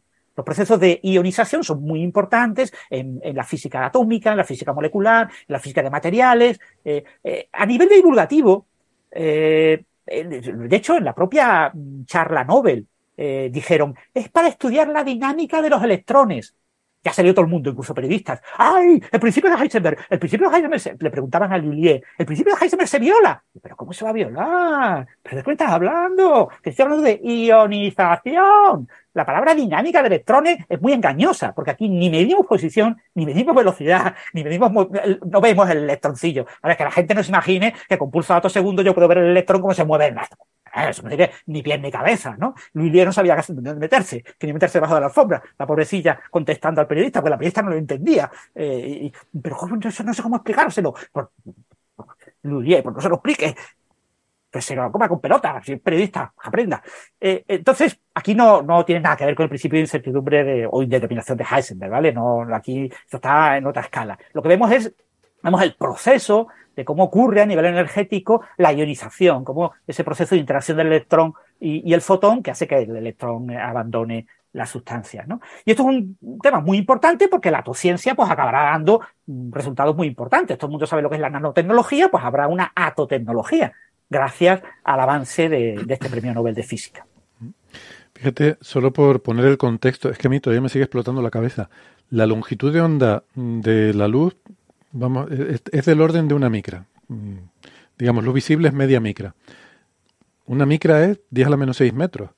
Es decir, ato, estamos hablando de 10 a la menos 18. O sea que estos pulsos de atosegundos son billones con B de veces más pequeños que la longitud de onda de la luz visible. De ese orden. O sea, hay, digamos, hay más, hay, hay el doble de órdenes de magnitud entre la longitud de onda de luz visible y nosotros que de la longitud de onda de luz visible para abajo a los atosegundos. es, una, es una barbaridad. Aquí se trabaja con básicamente con pulsos ópticos en el infrarrojo, ¿eh? o sea, eh, eh, del orden de mil nanómetros, del orden de un micrómetro. Pero claro, estamos hablando de pulsos, eso es la longitud de onda, y estos son pulsos que los pulsos se obtienen sumando longitudes de onda. Sumando armónicos, yo consigo, por el tema de Fourier, comprimir una señal en un pulso. Entonces, lo que hay es un, una señal, lo que llaman velocidad de grupo, es la velocidad de estos pulsos, eh, son como una, suma de, ondas fundamental, mm. de, ondas planas. Y bueno, el mm. premio Nobel de Química. El premio Nobel de Química este año, como ocurre muchísimos años, hay muchísimos años en que el Nobel de Medicina y Fisiología es un Nobel eh, dado a químicos y que el Nobel de Física se lo dan a un químico o que el Nobel de Química se lo dan a un físico. Eh, bueno, estos señores pues son físicos químicos o no se sabe muy bien qué, pero le han dado el premio Nobel de Química a los padres de los quantum dots, de los puntos cuánticos. Los puntos cuánticos, eh, yo qué sé, los físicos lo creemos que son física y los químicos creen que es química. Entonces, para que sea un premio de química, se le han dado por el descubrimiento y la síntesis. Está el punto clave, la síntesis de puntos cuánticos. Y se le han dado a Mongi Bawendi, que bueno, eh, es el padre de la tecnología actual de síntesis de puntos cuánticos, a Louis Brie, eh, que eh, Louis Brie es, se escribe Bruce, es el padre de los puntos cuánticos, el padre histórico de los puntos cuánticos en Occidente, en, en el mundo en el que vivimos, y han rescatado, han rescatado a el padre soviético de los puntos cuánticos, Alexei Ekimov. Ha habido movimiento fuerte en los últimos años de reivindicar la figura de Ekimov como persona muy relevante, sobre todo para los divulgadores, porque los divulgadores disfrutamos con Ekimov y no le vemos tanta chicha a, Louis Brie. ¿Por qué disfrutamos con Ekimov? Bueno, pues porque, como todo el mundo que ha oído hablar de puntos cuánticos habrá oído, y todos nuestros oyentes estarán hartos de escucharlo, eh, los vidrieros, los vidrios coloreados, eh, son obtenidos con los vidrieros por un procedimiento de calentamiento y de enfriamiento de los vidrios, añadiendo unos dopantes, dopantes de plomo, oro, cadmio, etcétera, y se consiguen los diferentes colores. Y lo sorprendente es que la razón por la cual, dependiendo de la temperatura a la que se produzca el vidrio y a la temperatura a la que se enfríe el vidrio, si yo le añado alguna sustancia con cadmio aparece con un color más amarillento o aparece con un color más azulado, y solo depende del proceso. Ese es el know-how, el, el, arte del vidriero de saber producir los vidrios de colores. Eso requería unos años de trabajo. Y estos vidrios se han encontrado incluso en yacimientos arqueológicos. Entonces, eh, ¿por qué? ¿Por qué si es la misma sustancia? Una sustancia no tiene un único color. La sustancia 3D tiene un único color. Cuando la paso a 2D, la superficie tiene un único color. Cuando la paso a un hilo, ya empiezan las cosas a cambiar y a veces cambia un poquito de color. Pero cuando cojo un trocito muy pequeñito, una nanopartícula, es decir, estamos hablando de entre 100 átomos y 10.000 átomos, ¿eh? una bola de, átomos eh, de un cierto material, eh, pero de escala nanométrica, resulta que conforme voy haciendo esa bola, esa bolita, esa nanopartícula, cada vez más pequeña, llega un momento, puede ser depende de la sustancia, 20 nanómetros, 15 nanómetros, 10 nanómetros, en que la sustancia tiene el mismo color que la sustancia en tres dimensiones. Pero de repente se pasa una cierta barrera y ese color empieza a cambiar. Y conforme voy haciéndolo más pequeña, más pequeña, el color va cambiando, se va moviendo en el espectro, en el arco iris, el color. Y obtengo un color, cuando la partitura es muy pequeñita, que pesa 5 nanómetros, un color completamente diferente al color original. No solo eso, sino que cuando yo lanzo un láser, una luz, un, pulso óptico contra esa nanopartícula, la reflexión, el, fotón que se emite reflejado, eh, depende también del tamaño de la nanopartícula. Es decir, estamos viendo efectos cuánticos dependientes del tamaño. Eso era fascinante y absolutamente sorprendente. Eso es lo que empezó a intuir Ekimov estudiando los vidrios coloreados a principios de 1980 eh, y en paralelo eh, empezó a estudiar eh, Brie en, soluciones líquidas, en disolución. Estudiaba estas nanopartículas en disolución líquida. en un vidrio, el vidrio no es un sólido, porque es un fluido muy viscoso, no, no, es un cristal, ¿vale? Es un vidrio. en un vidrio es mucho más difícil estudiar estas partículas que en disolución. Por eso Brie eh, logró avanzar mucho más rápido. Además, sabe documentalmente de que Brie, lo dicen todos los libros, todos los artículos de revisión del tema, que Brie no conocía los trabajos de Kimov. Entonces, eh, se considera que es un descubrimiento independiente. Entonces, eh, Brie sí caracteriza con ese nombre esos efectos cuánticos dependientes del tamaño, ¿no? Y dice, esto es algo muy importante. Y ya en 1986 es cuando se le pone el nombre de punto cuántico. Se dice que, por analogía con los hilos nanohilos cuánticos y con eh, analogía con las eh, superficies, los materiales bidimensionales cuánticos.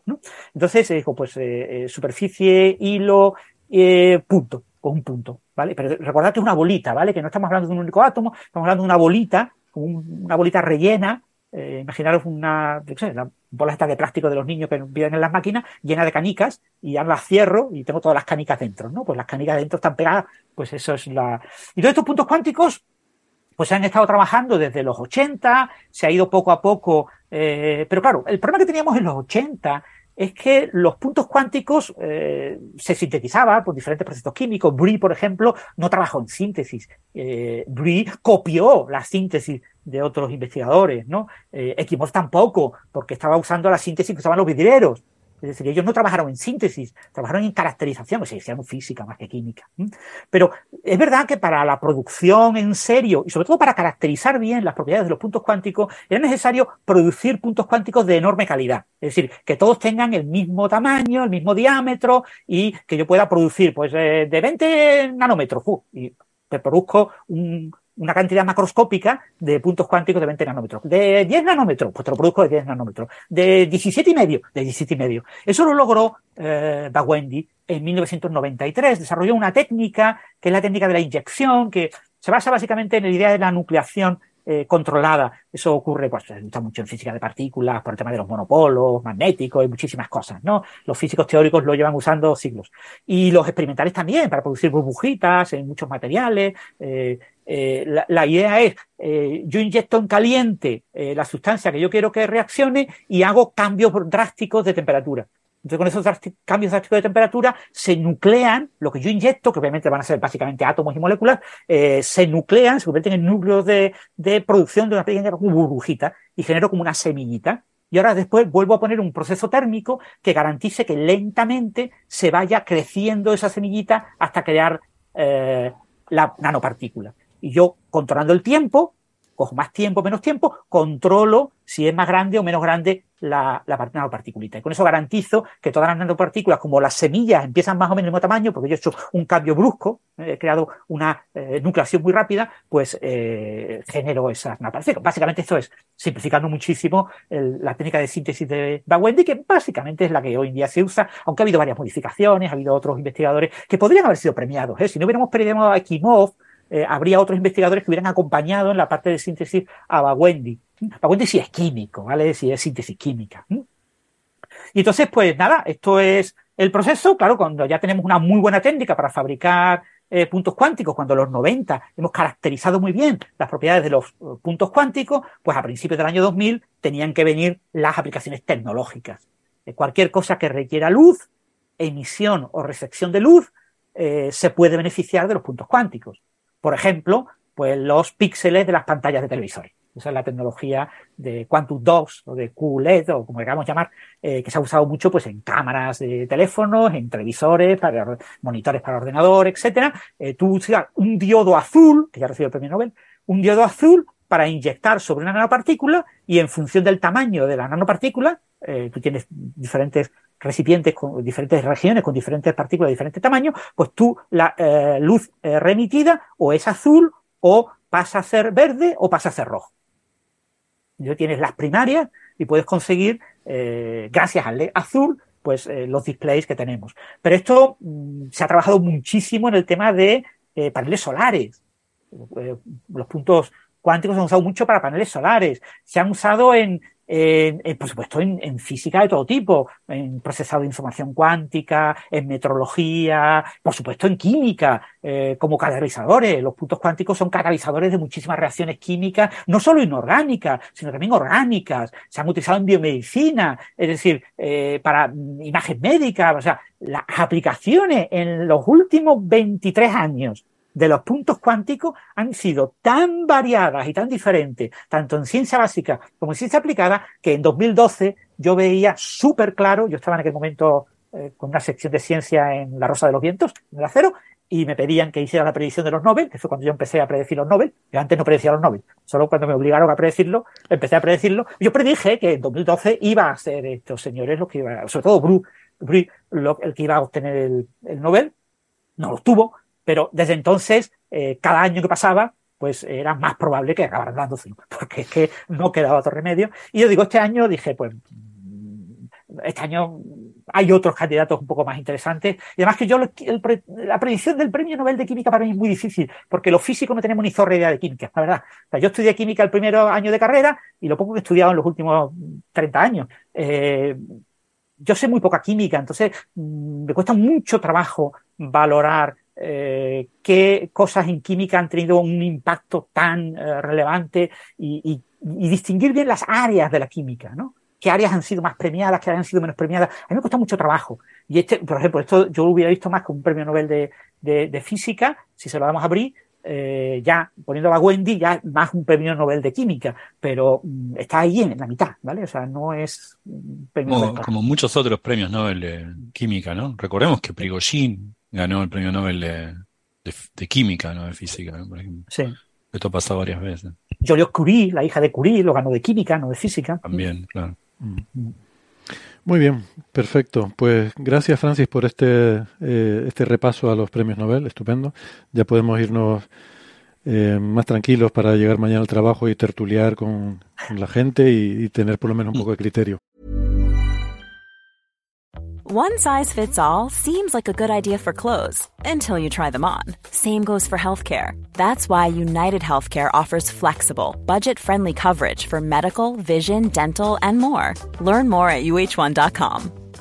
Hiring for your small business? If you're not looking for professionals on LinkedIn, you're looking in the wrong place. That's like looking for your car keys in a fish tank.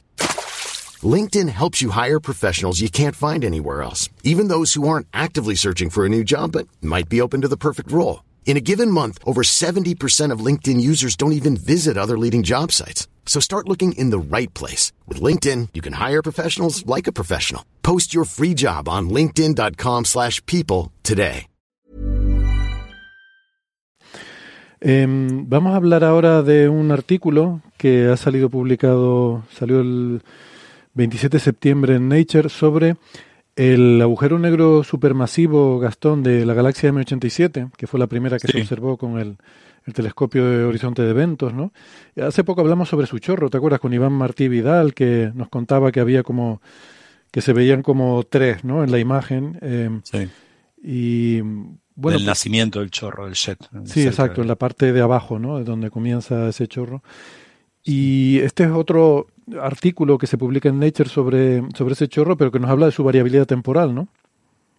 Sí, exacto. Es, eh, es, eh, es, un paper que salió en Nature, el 20, como decís vos, el miércoles pasado, el 27 de septiembre. El primer autor es Cui, Cui, C-U-I, como cocinar en francés, y colaboradores. Y lo que hacen es un estudio. y, perdona, ¿y son autores sobre todo chinos y japoneses? También de Corea y de otros países, ¿no? Alemania y Rusia, pero me maravilla que haya una colaboración en la que chinos y japoneses participen, porque normalmente siempre están a la gresca, o sea que la ciencia es maravillosa. Y, un detalle, eh, Ilge Cho, o se diga como se diga, que suena como coreano, está en el Instituto de Astrofísica de Andalucía, ¿eh? en Granada. Ah, ok, no me he dado cuenta. Es el único que está en España de todos los autores, pero tiene un nombre que, no sé, parece coreano, pero no sé de dónde será. Como digo, el primer autor es, es, cocinar en francés, es Cui, c'est y, bueno, lo que hicieron es eh, analizando, bueno, ya se, se venía analizando esto durante muchísimos años. ¿Por, ¿por qué muchísimos años? Porque eh, son, eh, como vamos a ver, son, son, son procesos astrofísicos que tienen una cadencia de más de una década.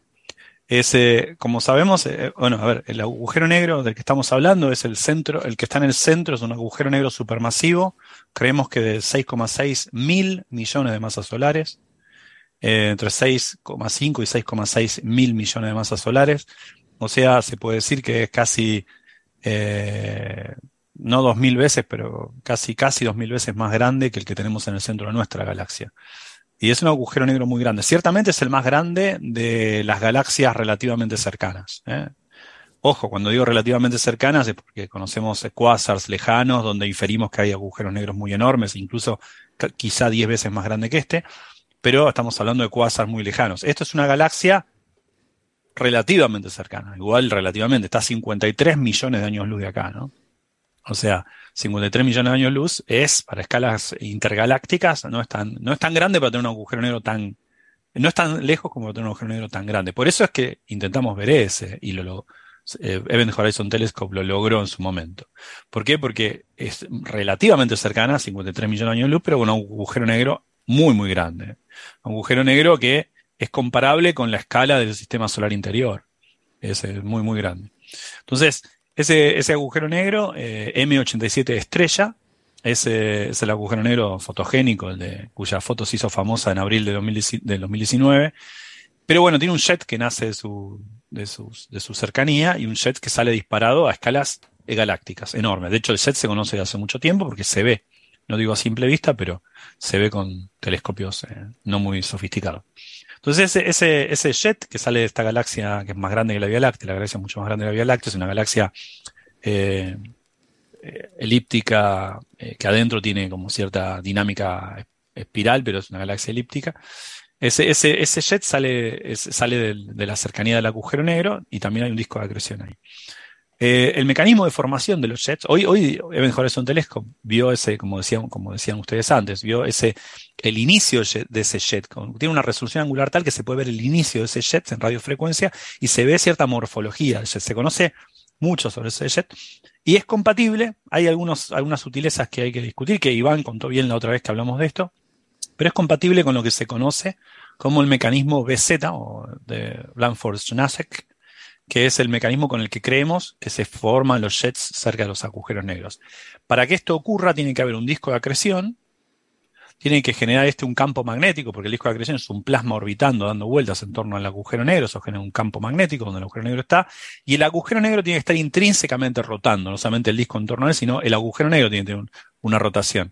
Eso genera una, no, no diría una inestabilidad, es una suerte de inestabilidad, pero es cerca de un agujero negro rotante, hay una región en la que nada puede estar en equilibrio, que se llama ergoesfera, y las líneas de campo ahí, por decirlo de alguna forma, se enroscan, es un poco más eh, sutil que esto, porque hay una parte que es también el apantallamiento del campo eléctrico, pero bueno, grosso modo, las líneas de campo magnético se enroscan y eso termina generando un jet. Así que no había eh, duda de que el agujero negro, según lo que entendemos, estaba rotando. No había duda de eso. El jet se conoce, como digo, hace mucho, se sabe la inclinación del jet respecto a nosotros. Cuando nosotros miramos M87, el jet está inclinado, grosso modo, y digo grosso modo porque ahora vamos a ver que esta inclinación cambia, unos 17 grados respecto a nosotros. Esto se conocía bien, se conocía que el agujero negro rotaba. Es más, eh, eh, quizás recuerden los papers originales de abril de 2019, donde se analiza la rotación. ¿Qué, ¿Qué sombra se vería en función de cómo es la rotación del astro? Y de ahí uno puede inferir que el agujero negro está rotando por la forma de su sombra. Eh, es más, es más dominante la, forma para, la sombra que uno vería cuando ve el agujero negro, esa silueta recortada sobre el fondo incandescente que está alrededor de él en radiofrecuencia. La forma de esa sombra depende más del momento angular del agujero negro intrínsecamente que para dónde rota el, disco de acreción en torno a él. O sea que se, no había duda de que rotaba, y esto lo digo porque cuando uno mira el trasunto de la noticia, eh, se dice, por primera vez sabemos que el agujero negro M87 estrella rota. No, no es así. Por primera vez tenemos algo muy concreto acerca de su rotación que no teníamos antes, pero no es cierto que es la primera vez que sabemos que rota. ¿Está bien? Si no, no tendría ese eh, o sea, no tendría la, forma de la sombra que tiene. Ahora, ¿qué vimos ahora? ¿Qué, se vio ahora en este paper de cocinar et al? Cocinar Em, eh, publicado en Nature. Lo que se vio es que, bueno, ya se venía observando esto, pero mirando por más de, por dos décadas, grosso modo, había observaciones de 17 años, pero esto es una observación de durante 22 años, miraron con, con cuidado esta, este, este, la posición del jet, básicamente. Y la posición del jet va girando, va cambiando la posición del jet. O sea, el jet se da debido a que gira el agujero negro no solamente a que gira el agujero negro, sino que también hay un disco de acreción en torno a él. Y yo. Pero la dirección del jet va cambiando. Es como esto, eso se llama precesión, no rotación, sino precesión, que es la rotación del eje de rotación.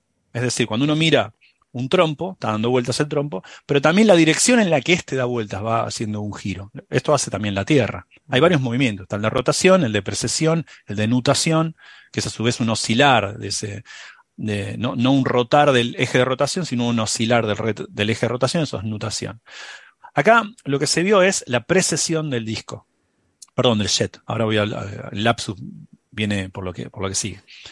o sea, el, disc, el, agujero negro está rotando, genera este jet por, por este mecanismo abstruso que, le, que del creemos que el blanford nasek Esto tira el jet, pero la dirección en la que sale el jet disparado a su vez va haciendo precesión, va la dirección va cambiando. Y va cambiando con un periodo muy, muy lento. Periodo que se sabía que era al menos de 8 años, según las observaciones parece ser un periodo de 11 años. O sea, una década va cambiando y cambia unos cuantos grados, ¿eh? del orden de 10 grados, un poco menos que eso. O sea, el, el, eh, lo que se vio es que el jet va haciendo una precesión, la, orientación del jet va cambiando con un periodo de una década, grosso modo, 11 eh, años, y esto se observó con dos periodos, básicamente, 22 años de observación. Entonces es... 11 eh, eh, años, perdona, 11 años es el ciclo solar. Tiene que haber alguna relación ahí. Eh, obviamente para, para el oyente distraído es un chiste esto. Como te conté varias veces, esta persona que le preguntaba en la escena si la expansión del universo tenía que ver con el calentamiento del planeta. Un periodista. Muy preparado él. Eh, eh, hombre, tiene conocimiento, eh, sabe que el, calentamiento dilata, los materiales, ¿no? Quiere decir que la dilatación térmica, ¿no? Es una buena pregunta. entonces, bueno, ahora la pregunta es ¿por qué? Hay precesión. No porque no tengamos ni idea, ¿eh? ese es un porqué abierto porque tenemos que estar seguros de cuál es el mecanismo. Hay varias opciones. Hay una que es la, la, privilegiada como opción, pero bueno, no, no, no, quiero dar la idea que se sabe con certeza. Se sabe con certeza, estas observaciones muestran la precesión. La cuestión es que, por qué da vueltas. En el caso de un trompo, uno puede explicarlo eso. Uno lo explica en el curso de mecánica clásica. Eh, pero, como, como en el libro de Landau, la traducción al castellano del tomo uno de mecánica, ¿no? la peonza simétrica, así lo llaman en la, en la, traducción del libro, de la traducción de Mir, creo. Eh, la, uno sabe bien eso. Ahora, ¿cuál es la razón? ¿Cuál, cuál, es la razón? ¿Qué hace de este trompo eh, precese? Hace una precesión del, del, del, eje en el cual rota, en el cual sale el jet. Bueno, se cree que es el, efecto, lo que se conoce como el efecto de Lenz-Terring. El efecto de Lenz-Terring es un efecto de relatividad general, también conocido como efecto de arrastre, que eh, es, una, una es, el siguiente fenómeno, que eso se muestra incluso en la Tierra, se puede probar, que es, a diferencia de la teoría de Newton, la teoría de Einstein de la gravitación, la teoría de la relatividad general, predice que la, cómo gravita un astro depende no solamente de qué, masa tiene, sino también de para dónde rota. No me es lo mismo rotar junto al astro, en la misma dirección que el astro rota intrínsecamente, que en contra de él. O sea, si yo soy un planeta que roto en, en a una dada distancia de, la estrella, según la teoría de Newton, no me importa si la estrella está rotando o no, como el Sol, por ejemplo, rota poquito, pero rota. En cambio, según la teoría de Einstein, muestra que no, que hay una sutileza. No es lo mismo rotar junto, para el mismo lado que está rotando tu estrella, que en contra de tu estrella. Esto no es un efecto muy, muy, muy, notable para. Pero se mide, se mide con satélites. Gravity Probe lo midió. Se mide con giróscopos en la Tierra. Imagínense en un agujero negro, si esto es detectable con relojes atómicos en un satélite, en un agujero negro, estos efectos son muy importantes. Un agujero negro, uno se acerca tanto al astro gravitante y rotan tan rápido, muchos de ellos, algunos incluso al noventa y tanto por ciento de la velocidad de la luz, que en este caso no sabemos cuán rápido, pero rota. Entonces, que no es lo mismo rotar junto al agujero negro que en contra del agujero negro. Entonces, eso se conoce como efecto arrastre. ¿eh? El, ser arrastrado por la rotación gravitacional del espacio-tiempo en torno, es porque, recordemos, la gravitación es la forma del espacio-tiempo. El espacio-tiempo es el que va deformándose y rota, el mismo espacio-tiempo afuera del astro. Entonces, ese efecto de arrastre, eh, con, el disco que no estaría totalmente alineado, el disco de acreción en torno a un agujero negro, eso genera una suerte de torque que hace que vaya haciendo la precesión. ¿eh? que, esto haga una precesión, repito, del orden de, la, década. Digo del orden de la década porque las primeras estimaciones son entre 8 y 10 años y estas observaciones dicen que es 11, pero del orden, con el orden de la década, unos cuantos grados es la precesión de la dirección del jet en M87 y estas eh, observaciones en, radio, en radiofrecuencia de dos décadas eh, parecen dejarlo en claro. Es un poco, un poco eh, el resumen de este trabajo de cocinar y amigos. Sí, quizás si me permitís un brevísimo comentario. Eh, cuando, se ve la, curva, claro, estos son datos de, diferentes instrumentos, de ALMA y compañía, combinando diferentes datos.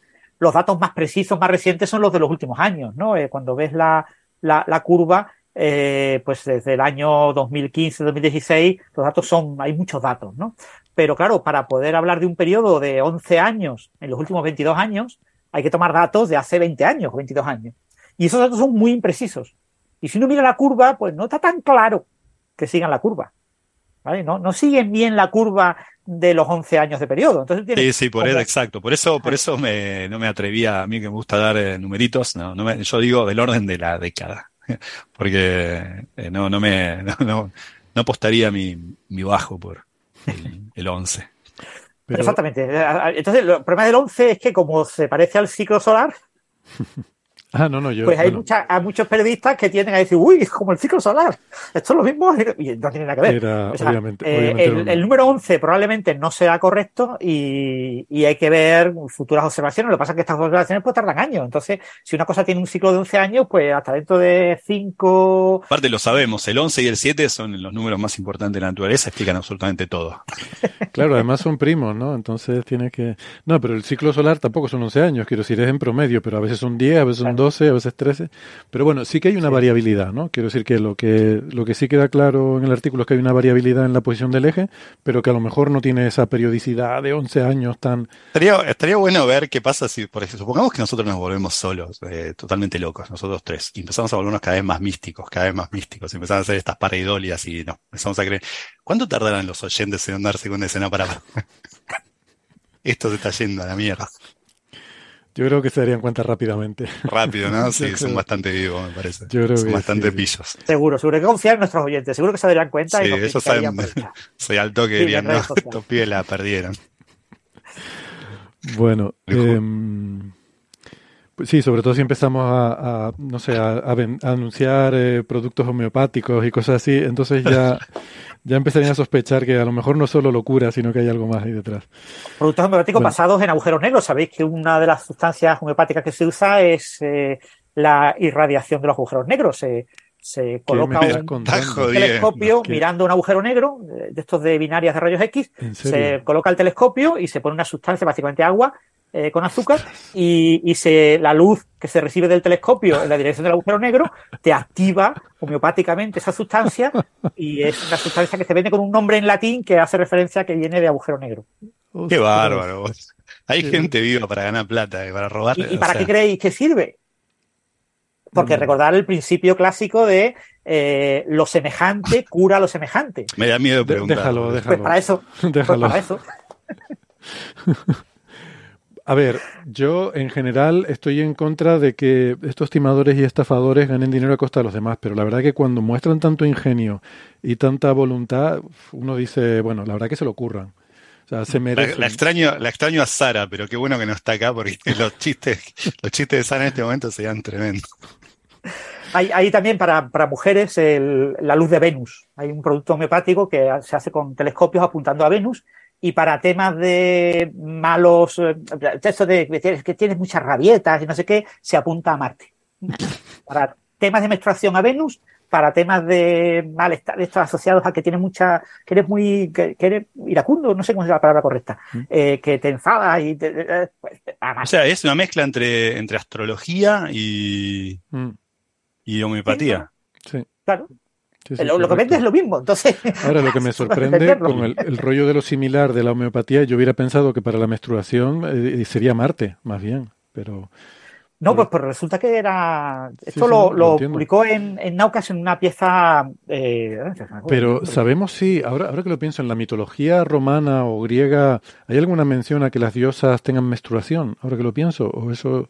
No, tengo ni idea, ni idea, ni idea, ni idea. De hecho. Eh, esto lo mencionó Fernando Frías, ¿no? Que hizo un listado de, de productos homeopáticos que tú crees que. O sea, puso un listado de cosas así completamente absurdas diciendo, ¿cuál de todos estos no es un producto homeopático? Y tú decías que esto no puede ser, esto tampoco, esto tampoco, tampoco. Y era uno en concreto, no recuerdo cuál, que, el, que además el que parecía más homeopático era el que no era. Y todos los demás que eran súper exóticos y después en una pieza siguiente explicó ya cada uno con los enlaces de dónde venía, cómo se vendía, para mm. todos los, por supuesto, lectores de Naucas que quisieran comprarlo eh, para curarse sus problemas, porque, claro, eh, hay gente que confía ciegamente en la homeopatía. Muy bien.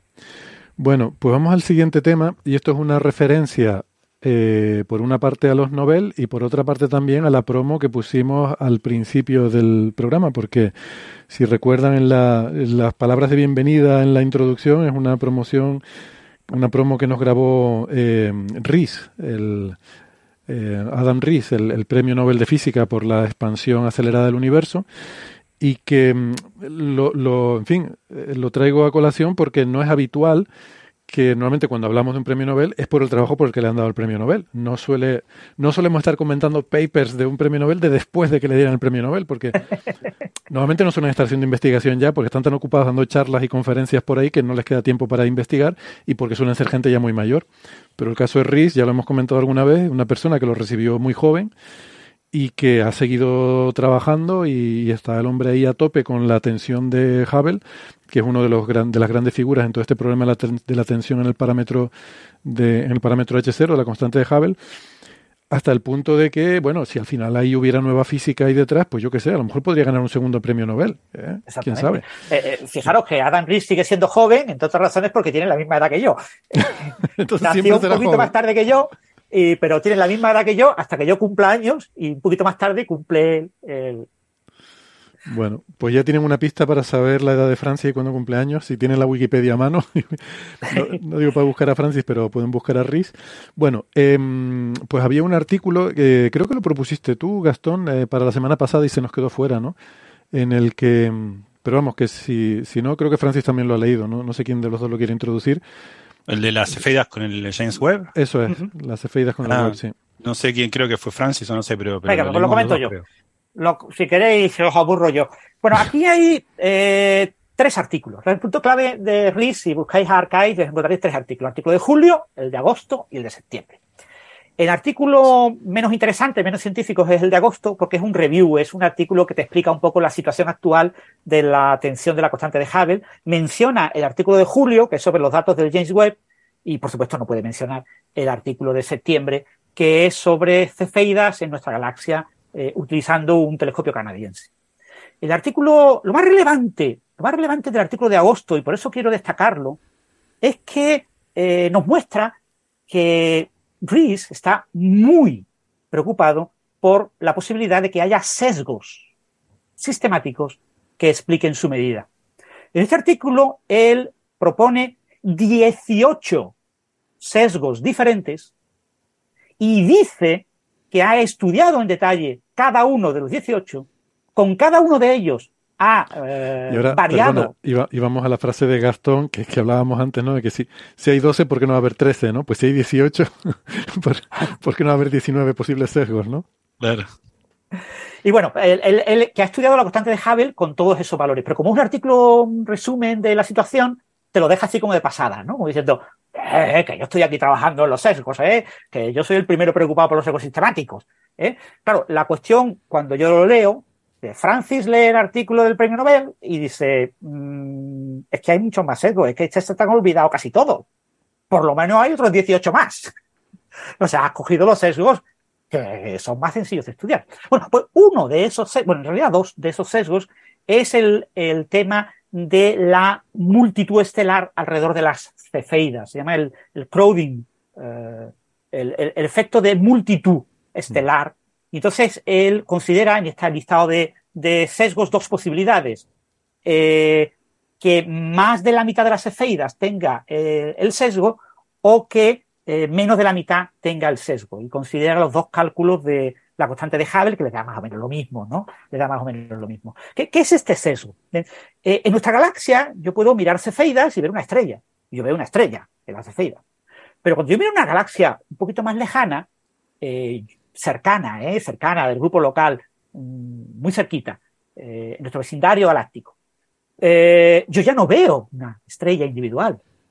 Yo no veo una estrella individual. Yo veo un punto cuyo brillo cambia. Pero ese punto es lo que está emitiendo es un volumen en el que hay miles o decenas de miles o cientos de miles estrellas. Perdón, Francis, si me, si me, permitís solamente una nota al pie por las dudas que algún oyente o algún oyente no. no... Recordemos lo que, lo que son las cefeas, son estrellas, de hecho, descubiertas, eh, ¿cómo se llama? Goodrick se llamaba, el tipo que la descubrió en 1784. Siempre me, me, acuerdo del año porque es antes de la ley de Coulomb. Imagínense de cuándo conocemos estas estrellas, ¿no? Eh, estas son estrellas muy luminosas que eh, laten, laten y cambian en temperatura y en brillo. Y lo hacen de una manera muy precisa. Entonces uno los usa como candelas cósmicas porque dice, ah, yo sé ese latir, puedo entender. Eh, entonces, por eso es importante mirarlas y por eso eh, eh, no astrofísicos solamente, sino cosmólogos están interesados en ellas porque nos pueden funcionar como candelas para medir la expansión del universo.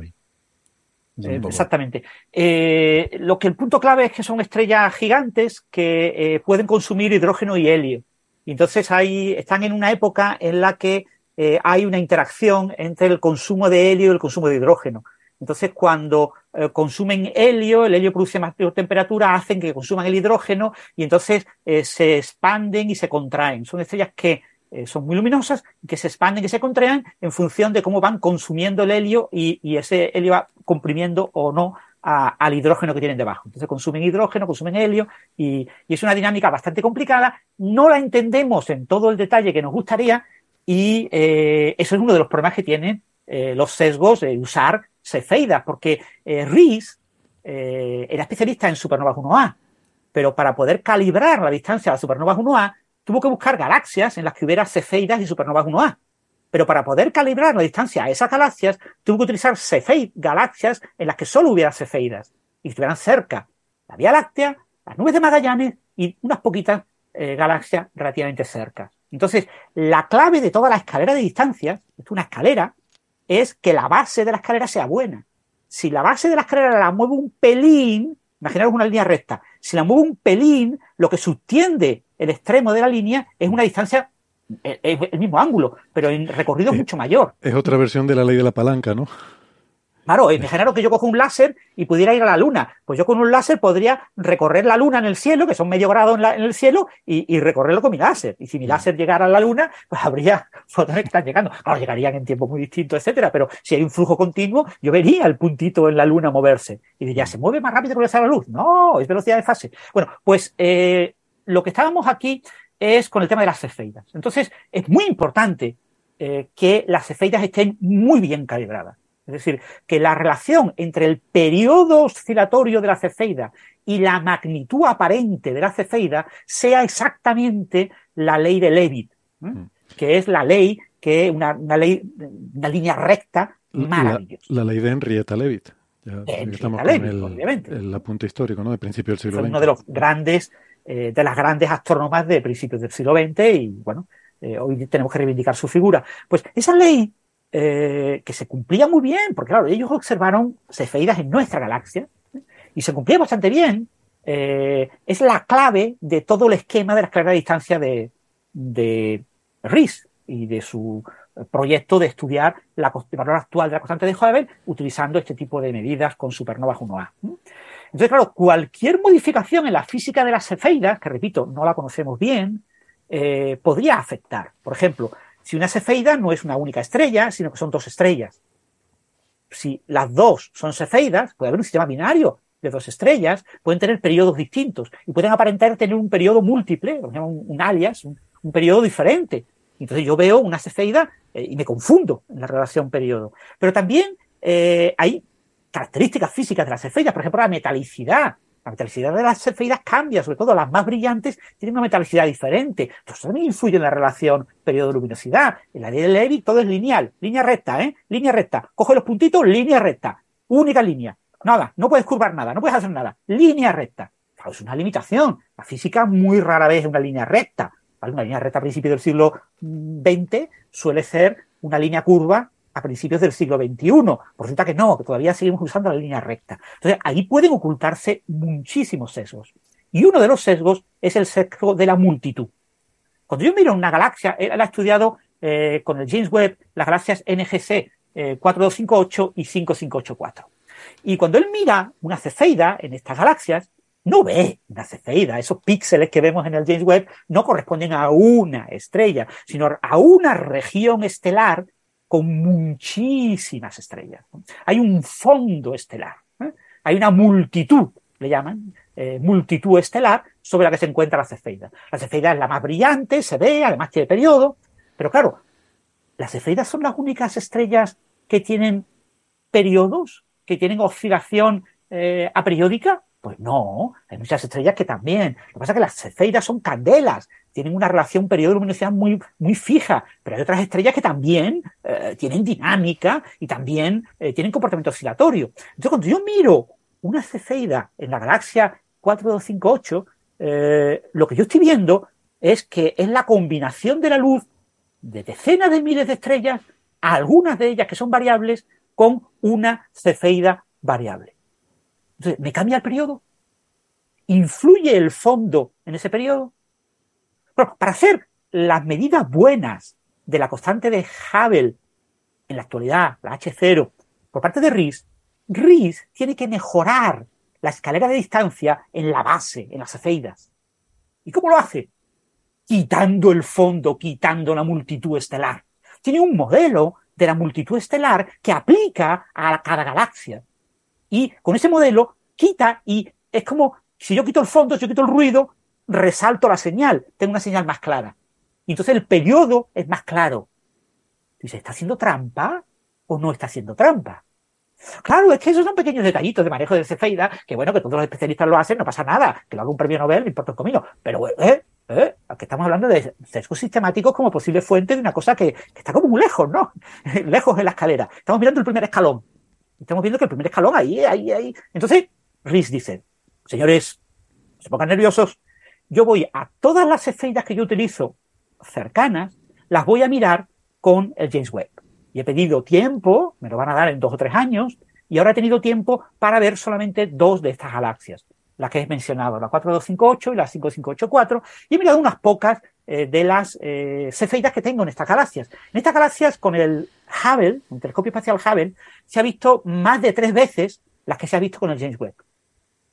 Pero claro, las medidas de James Webb son menos tiempo de. Que, es muy competitivo el James Webb y nadie quiere que tú uses, aunque seas premio Nobel, el James Webb más de la cuenta. Entonces te limitan mucho los tiempos. Pero bueno, tienes como un tercio de cefeidas. Claro, tú a priori empieza, piensas, piensas. Claro, si el volumen de estrellas, más o menos con el centro la cefeida, que yo veo en el Hubble es grande, el volumen que se verá con el James Webb es más pequeño. Luego tendrá el efecto, el efecto de posibles estrellas variables en ese volumen será más pequeño en el volumen más pequeño. Aún así, el volumen más pequeño con el James Webb es como 3,5 veces más pequeño. Pero contiene también muchas estrellas. Pero muchas estrellas. Entonces, eh, las estadísticas básicas de estrellas variables, etcétera, te da que hay ahí todavía muchas estrellas. Entonces, lo que dice eh, es, si yo aplico el método de eliminar el fondo a las estrellas cefeidas del Hubble y se lo aplico a las estrellas del James Webb, si el resultado de ambos eh, sigue la misma línea, el periodo magnitud de la ley de Levy, pues es que lo estoy haciendo bien. Sesgo eliminado. Señores, yo me he quitado el sesgo de encima. No hay sesgo, ¿vale? Lo he quitado, lo he quitado, ¿eh? Porque elimino el fondo. Y eso es lo que hace RIS.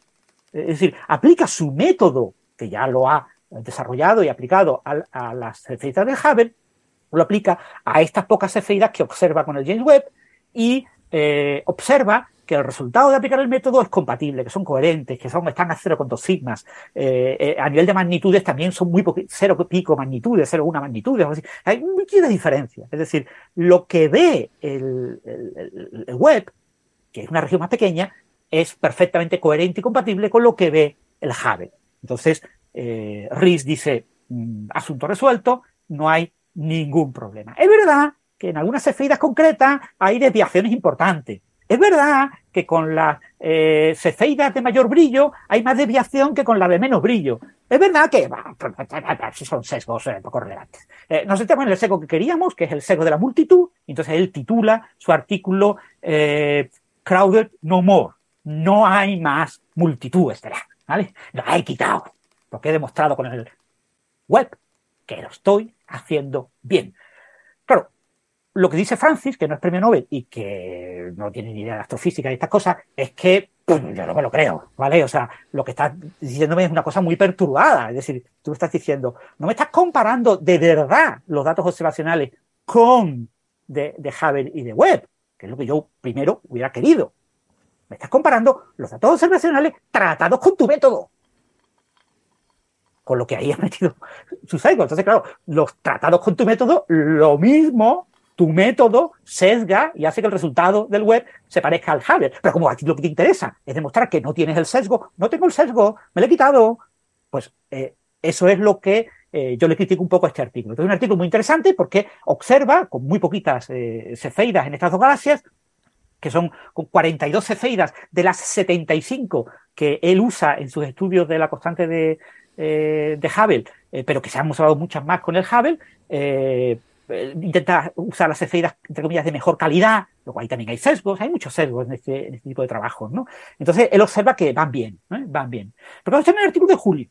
El artículo de Julio, muy interesante, un artículo que ya está aceptado en revista, pero es que también hay un artículo en septiembre, él está obsesionado con lo de las cefeidas, y, va a seguir trabajándola, y, y está muy bien que esté obsesionado, porque ahí seguro que se oculta el sesgo pero va a ser difícil encontrarlo.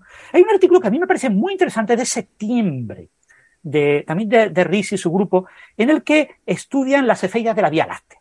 Ya, de la Vía Láctea para que había usar el, el, el Hubble, no tiene, perdón, el, el web, no tiene sentido. Te pediría, Francis, que en la medida de lo posible lo, lo, resumieras porque llevamos ya mucho rato de programa. Venga, lo resumo en, en, un par de minutos. Eh, ha utilizado eh, un telescopio canadiense de 3,6 metros para obtener los espectros. Usar, usar Near Spec es muy costoso y ha obtenido los espectros de cefeidas. ¿Y qué es lo que ha observado? Quiere caracterizar la metalicidad, quiere quitar el sesgo de metalicidad, el hecho de que la metalicidad de las cefeidas curve la relación de Levitt y que no sea completamente recta. ¿Y qué es lo que observa en sus datos? Observa eso. Observa que se curva. Observa que se curva. Pero dice, bueno, bueno, pero las cefeidas más brillantes, las cefeidas más brillantes se curvan, pero, pero si tú coges todas, las menos brillantes y las medio brillantes, se queda más o menos en la línea recta. Si hago el, fitting, el ajuste con una recta, me queda una recta. ¿eh? ¿eh? no nos preocupemos por las más brillantes, son irrelevantes en la Vía Láctea. Eh, esto está perfecto. Sesgo de metalicidad eliminado. El sesgo de, ya lo podemos tirar a la basura. Y yo digo, perdona, pero cuando tú miras una galaxia como esa NGC 4258, ¿tú qué ves? ¿Las cefeidas menos brillantes o las más brillantes? Y quizás solo veas las más brillantes. Pero si las más brillantes me estás diciendo que en la Vía Láctea se desvían de la linealidad. Sí, un poquito, pero se desvían. ¿No me estás diciendo con el artículo de septiembre que el sesgo de metalicidad claramente explica las desviaciones que ya observas en el artículo de julio para más brillantes? Porque tú, que eres el que lo estás publicando y que lo lidera, y toda la gente que tienes debajo, que son muchísimos los coautores, no dais cuenta de eso y lo comentáis en el artículo. Es que no queréis comentarlo en el artículo y queréis meterlo bajo la alfombra para que solamente los tontos como Villatoro se den cuenta. Pues se dará cuenta por Dios. O sea, quiero decir, eh, eh, es decir, aquí. Eh, estás poseído, Francis, estás poseído. Luis está tratando de convencer al mundo de que él lo hace bien y que no tiene sesgos. Y lo que está mostrando sus datos es que hay sesgos claros que hay que analizar claramente y que un revisor tiene que pegar una colleja y decirle, mire, mire, pero no lo ve, no lo ve, que las curvas, que usted está ciego o no lo ve. No puede comentarlo de pasada, no puede comentar una línea en un artículo de 20 páginas, en una línea, y sí, hay pequeña desviación con las de alto brillo. Y nada más. No, no, usted tiene que analizar eso en detalle.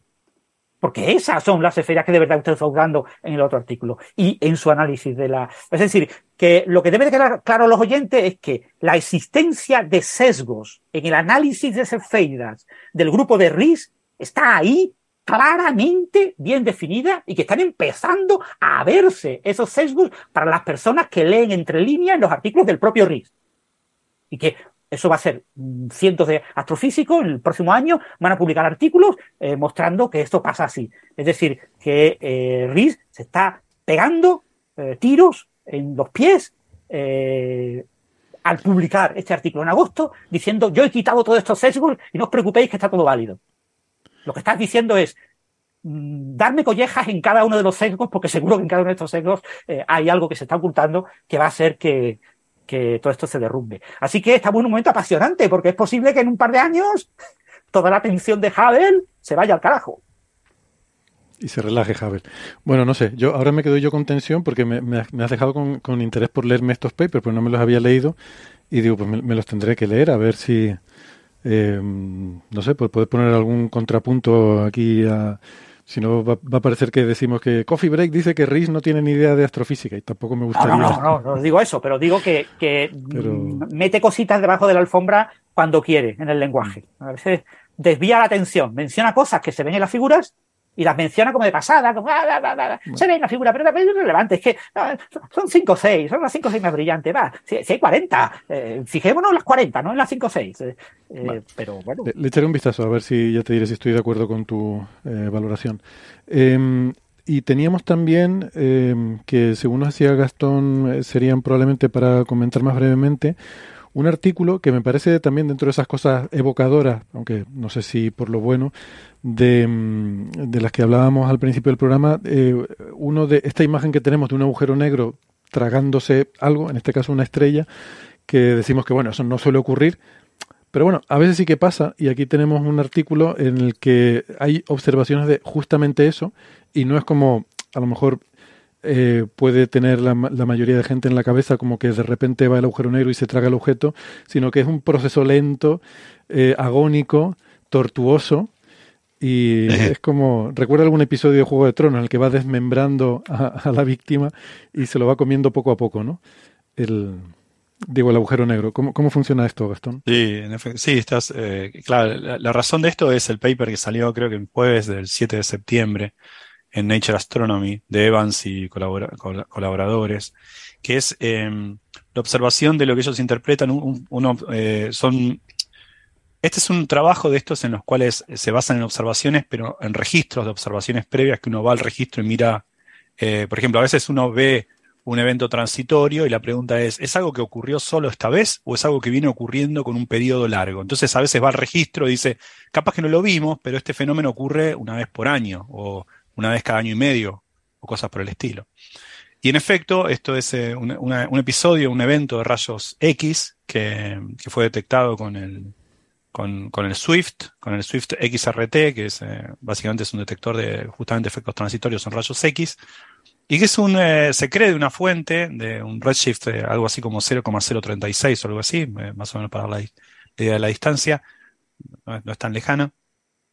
Es un, evento que, ocurrió en, en, junio del 2022. Una, una emisión de rayos X. La cuestión es que este, este evento, que ahora se entiende que es un evento transitorio, es un evento que tiene un, recibe un nombre, que es Swift J0230, es más largo, el nombre es larguísimo, pero lo podemos llamar así, Swift J0230. Es un evento transitorio en rayos X con una periodicidad de 25 días, o sea, grosso modo de un mes. De hecho, eh, no recuerdo bien el nombre del artículo, pero es algo así como como monthly, o sea, algo que ocurre cada mes. Es un transitorio, un rayo X que ocurre cada mes, cada tantos meses. Es un evento que ocurre, eh, dura, es una, una, una, emisión, rayos X, que, que, aparece, emana, y que esa duración es de, el pico extendido, pues es algo que comienza, brilla mucho y luego merma. Eso es más o menos del orden de 10 días y ocurre grosso modo cada mes, cada 25 días. ¿no? Eh, ¿A qué puede verse esto? Es un poco la pregunta. Bueno, esto viene del centro de una, de una galaxia, creemos, porque es difícil ver, no, siempre se pueden ver los AGN, no siempre se pueden ver los centros galácticos, a veces están oscurecidos, a veces tienen menos, menos emisión, pero esto tiene toda la pinta, y esta es un poco la interpretación en este trabajo que se propone de un evento de disrupción de marea, y por eso la introducción que hacía Héctor. Un evento de disrupción de marea es cuando una estrella pasa cerca de un agujero negro supermasivo, y le, podría pasar cerca de un, agujero negro no supermasivo. Por ejemplo, una supernova a veces es eso, ¿no? Es, es un, agujero negro que una estrella va acretando materia de su compañera, una, supernova 1, y eso explota. Podría pasar.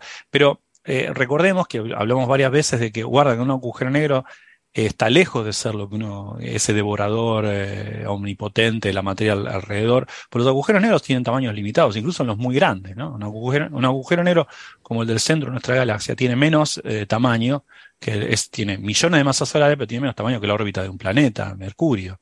Entonces son pequeños, así que pegarles, estar cerca de ellos y caer, caer a ellos es muy difícil. Son targets muy pequeños tiene un gran campo gravitacional, pero las estrellas vienen muy rápido. Por ejemplo, S2, que orbita en torno al agujero negro del centro galáctico, alcanza velocidad de 5.000 kilómetros por segundo. ¿eh? Esa, esa, nunca va a ser comida por un agujero negro, por el agujero negro. Así que, pero a veces pasa que sí. A veces pasa que hay estrellas que pasan muy cerca y que son eh, no devoradas, pero se les arranca pedazos. ¿eh? Se les arranca pedazos. El agujero negro se traga parte de su material. Esto incluso ocurre de manera periódica, y ahí es la interpretación de este trabajo. ¿Por qué? Porque la estrella tiene una órbita muy excéntrica, cilíndrica, muy excéntrica, cuasi cilíndrica, porque los efectos relativistas pueden ser importantes, por ejemplo en el C2 se observan, pero cuasi cilíndrica, eh, perdón, elíptica, muy, muy excéntrica. Entonces, cuando pasa cerca, el agujero negro le roba, el campo gravitacional del agujero negro le roba material. Eso emite, cuando ese, material es acretado por el agujero negro, emite en rayos X.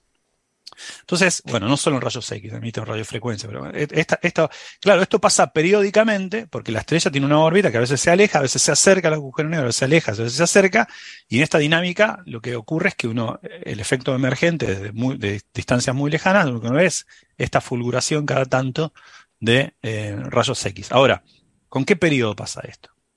Bueno, primero, eso depende de cuán cerca está el agujero negro, depende de, la, de, cuán cerca está la estrella del agujero negro, depende del tipo de estrella, porque no todas las estrellas son iguales. Esto puede pasar con enanas blancas y puede pasar con estrellas que están en la secuencia principal. Son estrellas muy distintas y ambas pueden, sufrir eh, eventos de disrupción de marea. Así que, por ejemplo, hay, repetidores en rayos X que eh, de, horas. hay, hay, hay, algunos, hay unos eventos de repetición que duran unas pocas horas y pasa de nuevo. Y hay eventos de irrupción de marea que duran muchísimo más, años pueden durar. Entonces, eh, o semanas, depende. Por ejemplo, si un escenario estudiado, muy estudiado, es una estrella blanca, una enana blanca en torno a un agujero negro de unas 100.000 masas solares, 10 a las 5 masas solares, eso repetiría cada 5 cada cinco, eh, horas más o menos, cada algunas horas, perdón, 10 a las 5 masas solares, repitieron unas horas, pero hay agujeros negros de 10 a las 7 masas solares, decenas de millones de masas solares que también repiten más. Bueno, esto, la interpretación esta es, es, que es una, no sabemos bien, o sea, no se, no se, no se saben los detalles de la dinámica esa, pero lo que, lo que se interpretó es que este, este evento, conocido como Swift J0230, Swift por satélite, por el, por el detector de, de rayos X, eh, es evidentemente, bueno, evidentemente, se cree un evento de disrupción, tiene toda la morfología de un evento de disrupción de marea eh, que ocurre con un periodo grande, un montículo eh, en, el, tiempo de luminosidad, comienza la luminosidad y luego decrece, de un ancho de más o menos 10, años, de 10 días y con una separación temporal de, del orden del mes. Ese es un poco eh, el resumen de ese trabajo. Era muy breve lo que quería contar, solamente anunciar que esa observación, porque me parece interesante el trabajo. Y, y también después había que, que quería contar, en realidad no sé si hace mucho tiempo, solamente a modo de, de de mencionarlo, porque me parece importante, que es eh, el hecho de que Atlas eh, presentó el 25 de septiembre mm. una, una nueva medición de algo, nos vamos a otras, otras escalas, eh, nos vamos a, a, escalas microscópicas, es una nueva medición de la del valor de la constante de acoplamiento fuerte, de las cuatro mm. fuerzas de la naturaleza, la gravitación, de la que hablamos mucho antes, pensémosla como una fuerza, aunque como bien explicaba Francis, la entendemos de una manera muy distinta a las otras. Cuidado que te la vas a llevar. Después tenemos la, la fuerza electromagnética, eh, la, la, teoría de Maxwell, su versión cuántica, pero la teoría de Maxwell, el electromagnetismo. Luego tenemos la fuerza débil, que está muy estrechamente vinculada con la fuerza eléctrica, en una teoría unificada que se llama electrodébil, pero bien las podemos considerar por separado.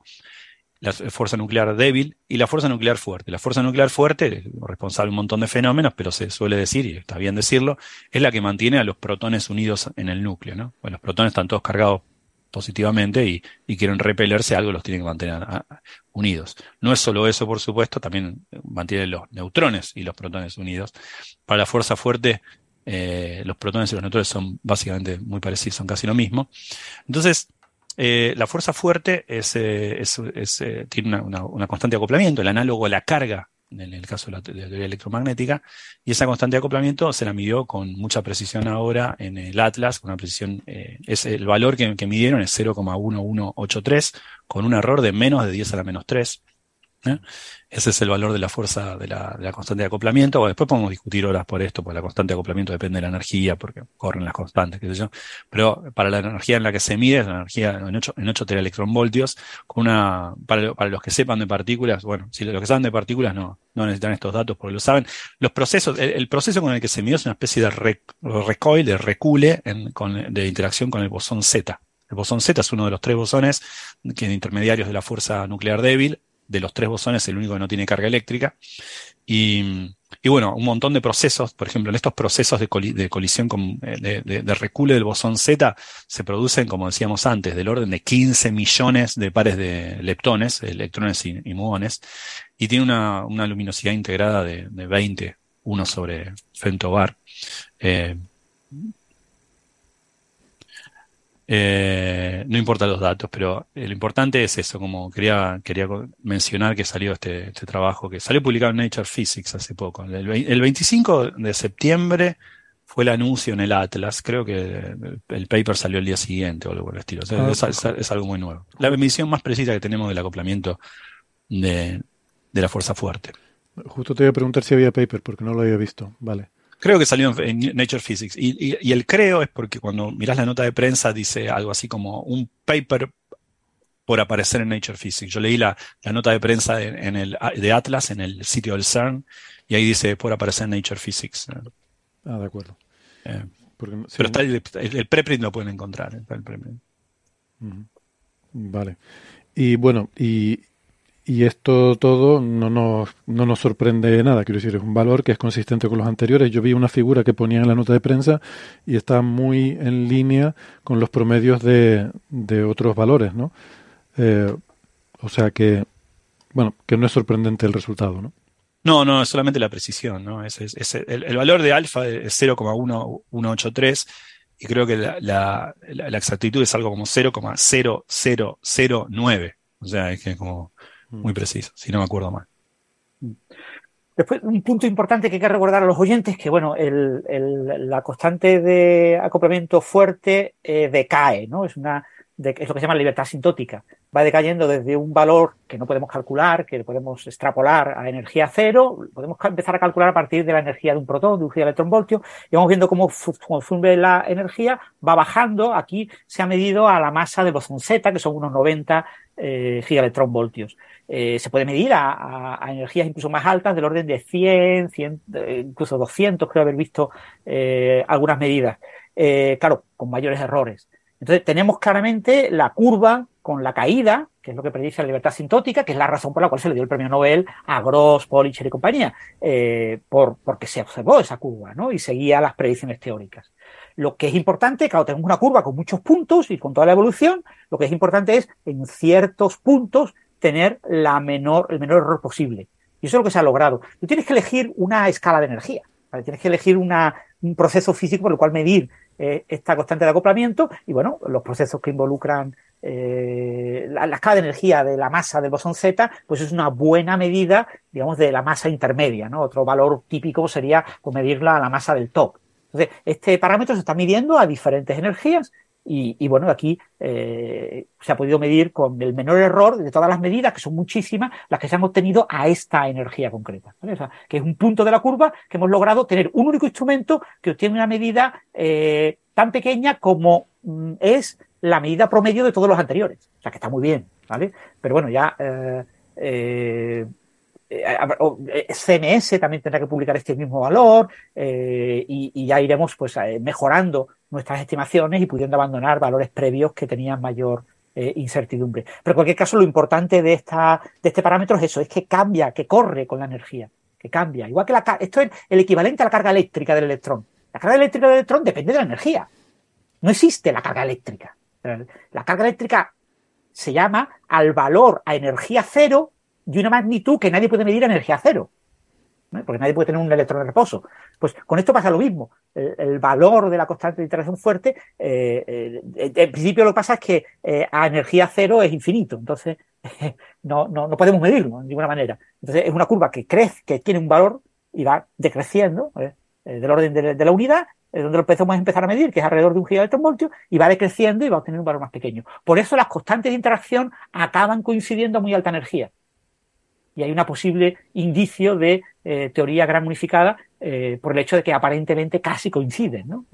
La, constante eh, de la interacción débil y la constante de la interacción fuerte decaen con la energía, la constante del electromagnetismo crece con la energía, es decir, la carga eléctrica decrece con la energía, y llegan, coinciden casi en un punto, eh, no coinciden, pero ahí hay un orden de magnitud en el que más o menos podemos ajustarlo y metiendo supersimetría si lo ajustamos y lo, lo clavamos, ¿no? Pero ahora mismo no, no se clava, pero eh, eso es el punto clave de este trabajo, mm. que esta constante, las constantes de acoplamiento no son constantes, corren con la energía, cambian con la energía. O sea, las constantes deberían llamarse parámetros de acoplamiento, nunca constantes. Muy bien. Pues nada, ahora es cuando tendríamos la sección de preguntas, pero creo que las vamos a, a posponer para el próximo programa porque hoy se nos ha alargado mucho la cosa, pido disculpas. Eh, pues nada, un placer. Gracias Gastón, Francis. Gracias a ustedes. Un placer. Ha sido un placer. Gracias a los que nos han seguido en el directo. Les pido disculpas por no haber atendido sus preguntas de hoy, pero prometo que la próxima semana dejaremos más tiempo para intentar compensar. Y nada, gracias a los oyentes que hayan llegado hasta aquí. No olviden votarnos en, para hacer, ah, por favor, para por favor, por favor. Aunque probablemente para cuando lleguen a escuchar esta parte ya habrá pasado el, el domingo, que era el límite. Ah, no, no, no, seguro que, que, son capaces de votar. En bueno. Ivos pueden votar más tarde. Es ASETCOM lo que tiene el límite del domingo. Sí, sí, pero digo que para cuando lleguen a esta parte del podcast se habrá pasado ya el domingo hace rato. Bueno, lo insistiremos mucho en redes sociales. ¿Me haces el favor de pasarme después el link así lo tuiteo? Sí, sí, lo pondremos, lo, lo estaremos eh, insistiendo en redes sociales con los, los okay. Bueno, pues nada amigos, hasta la próxima. Que estén bien. Chao, chao. Chao. Amigo.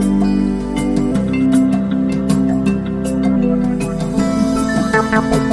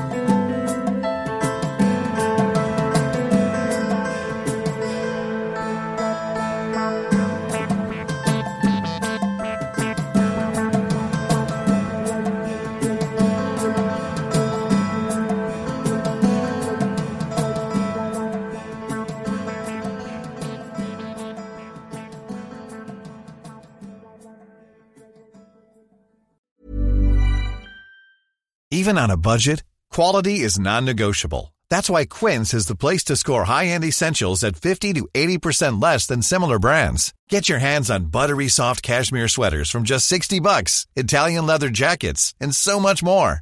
And the best part about Quince, they exclusively partner with factories committed to safe, ethical, and responsible manufacturing. Elevate your style without the elevated price tag with Quince. Go to quince.com slash upgrade for free shipping and 365-day returns.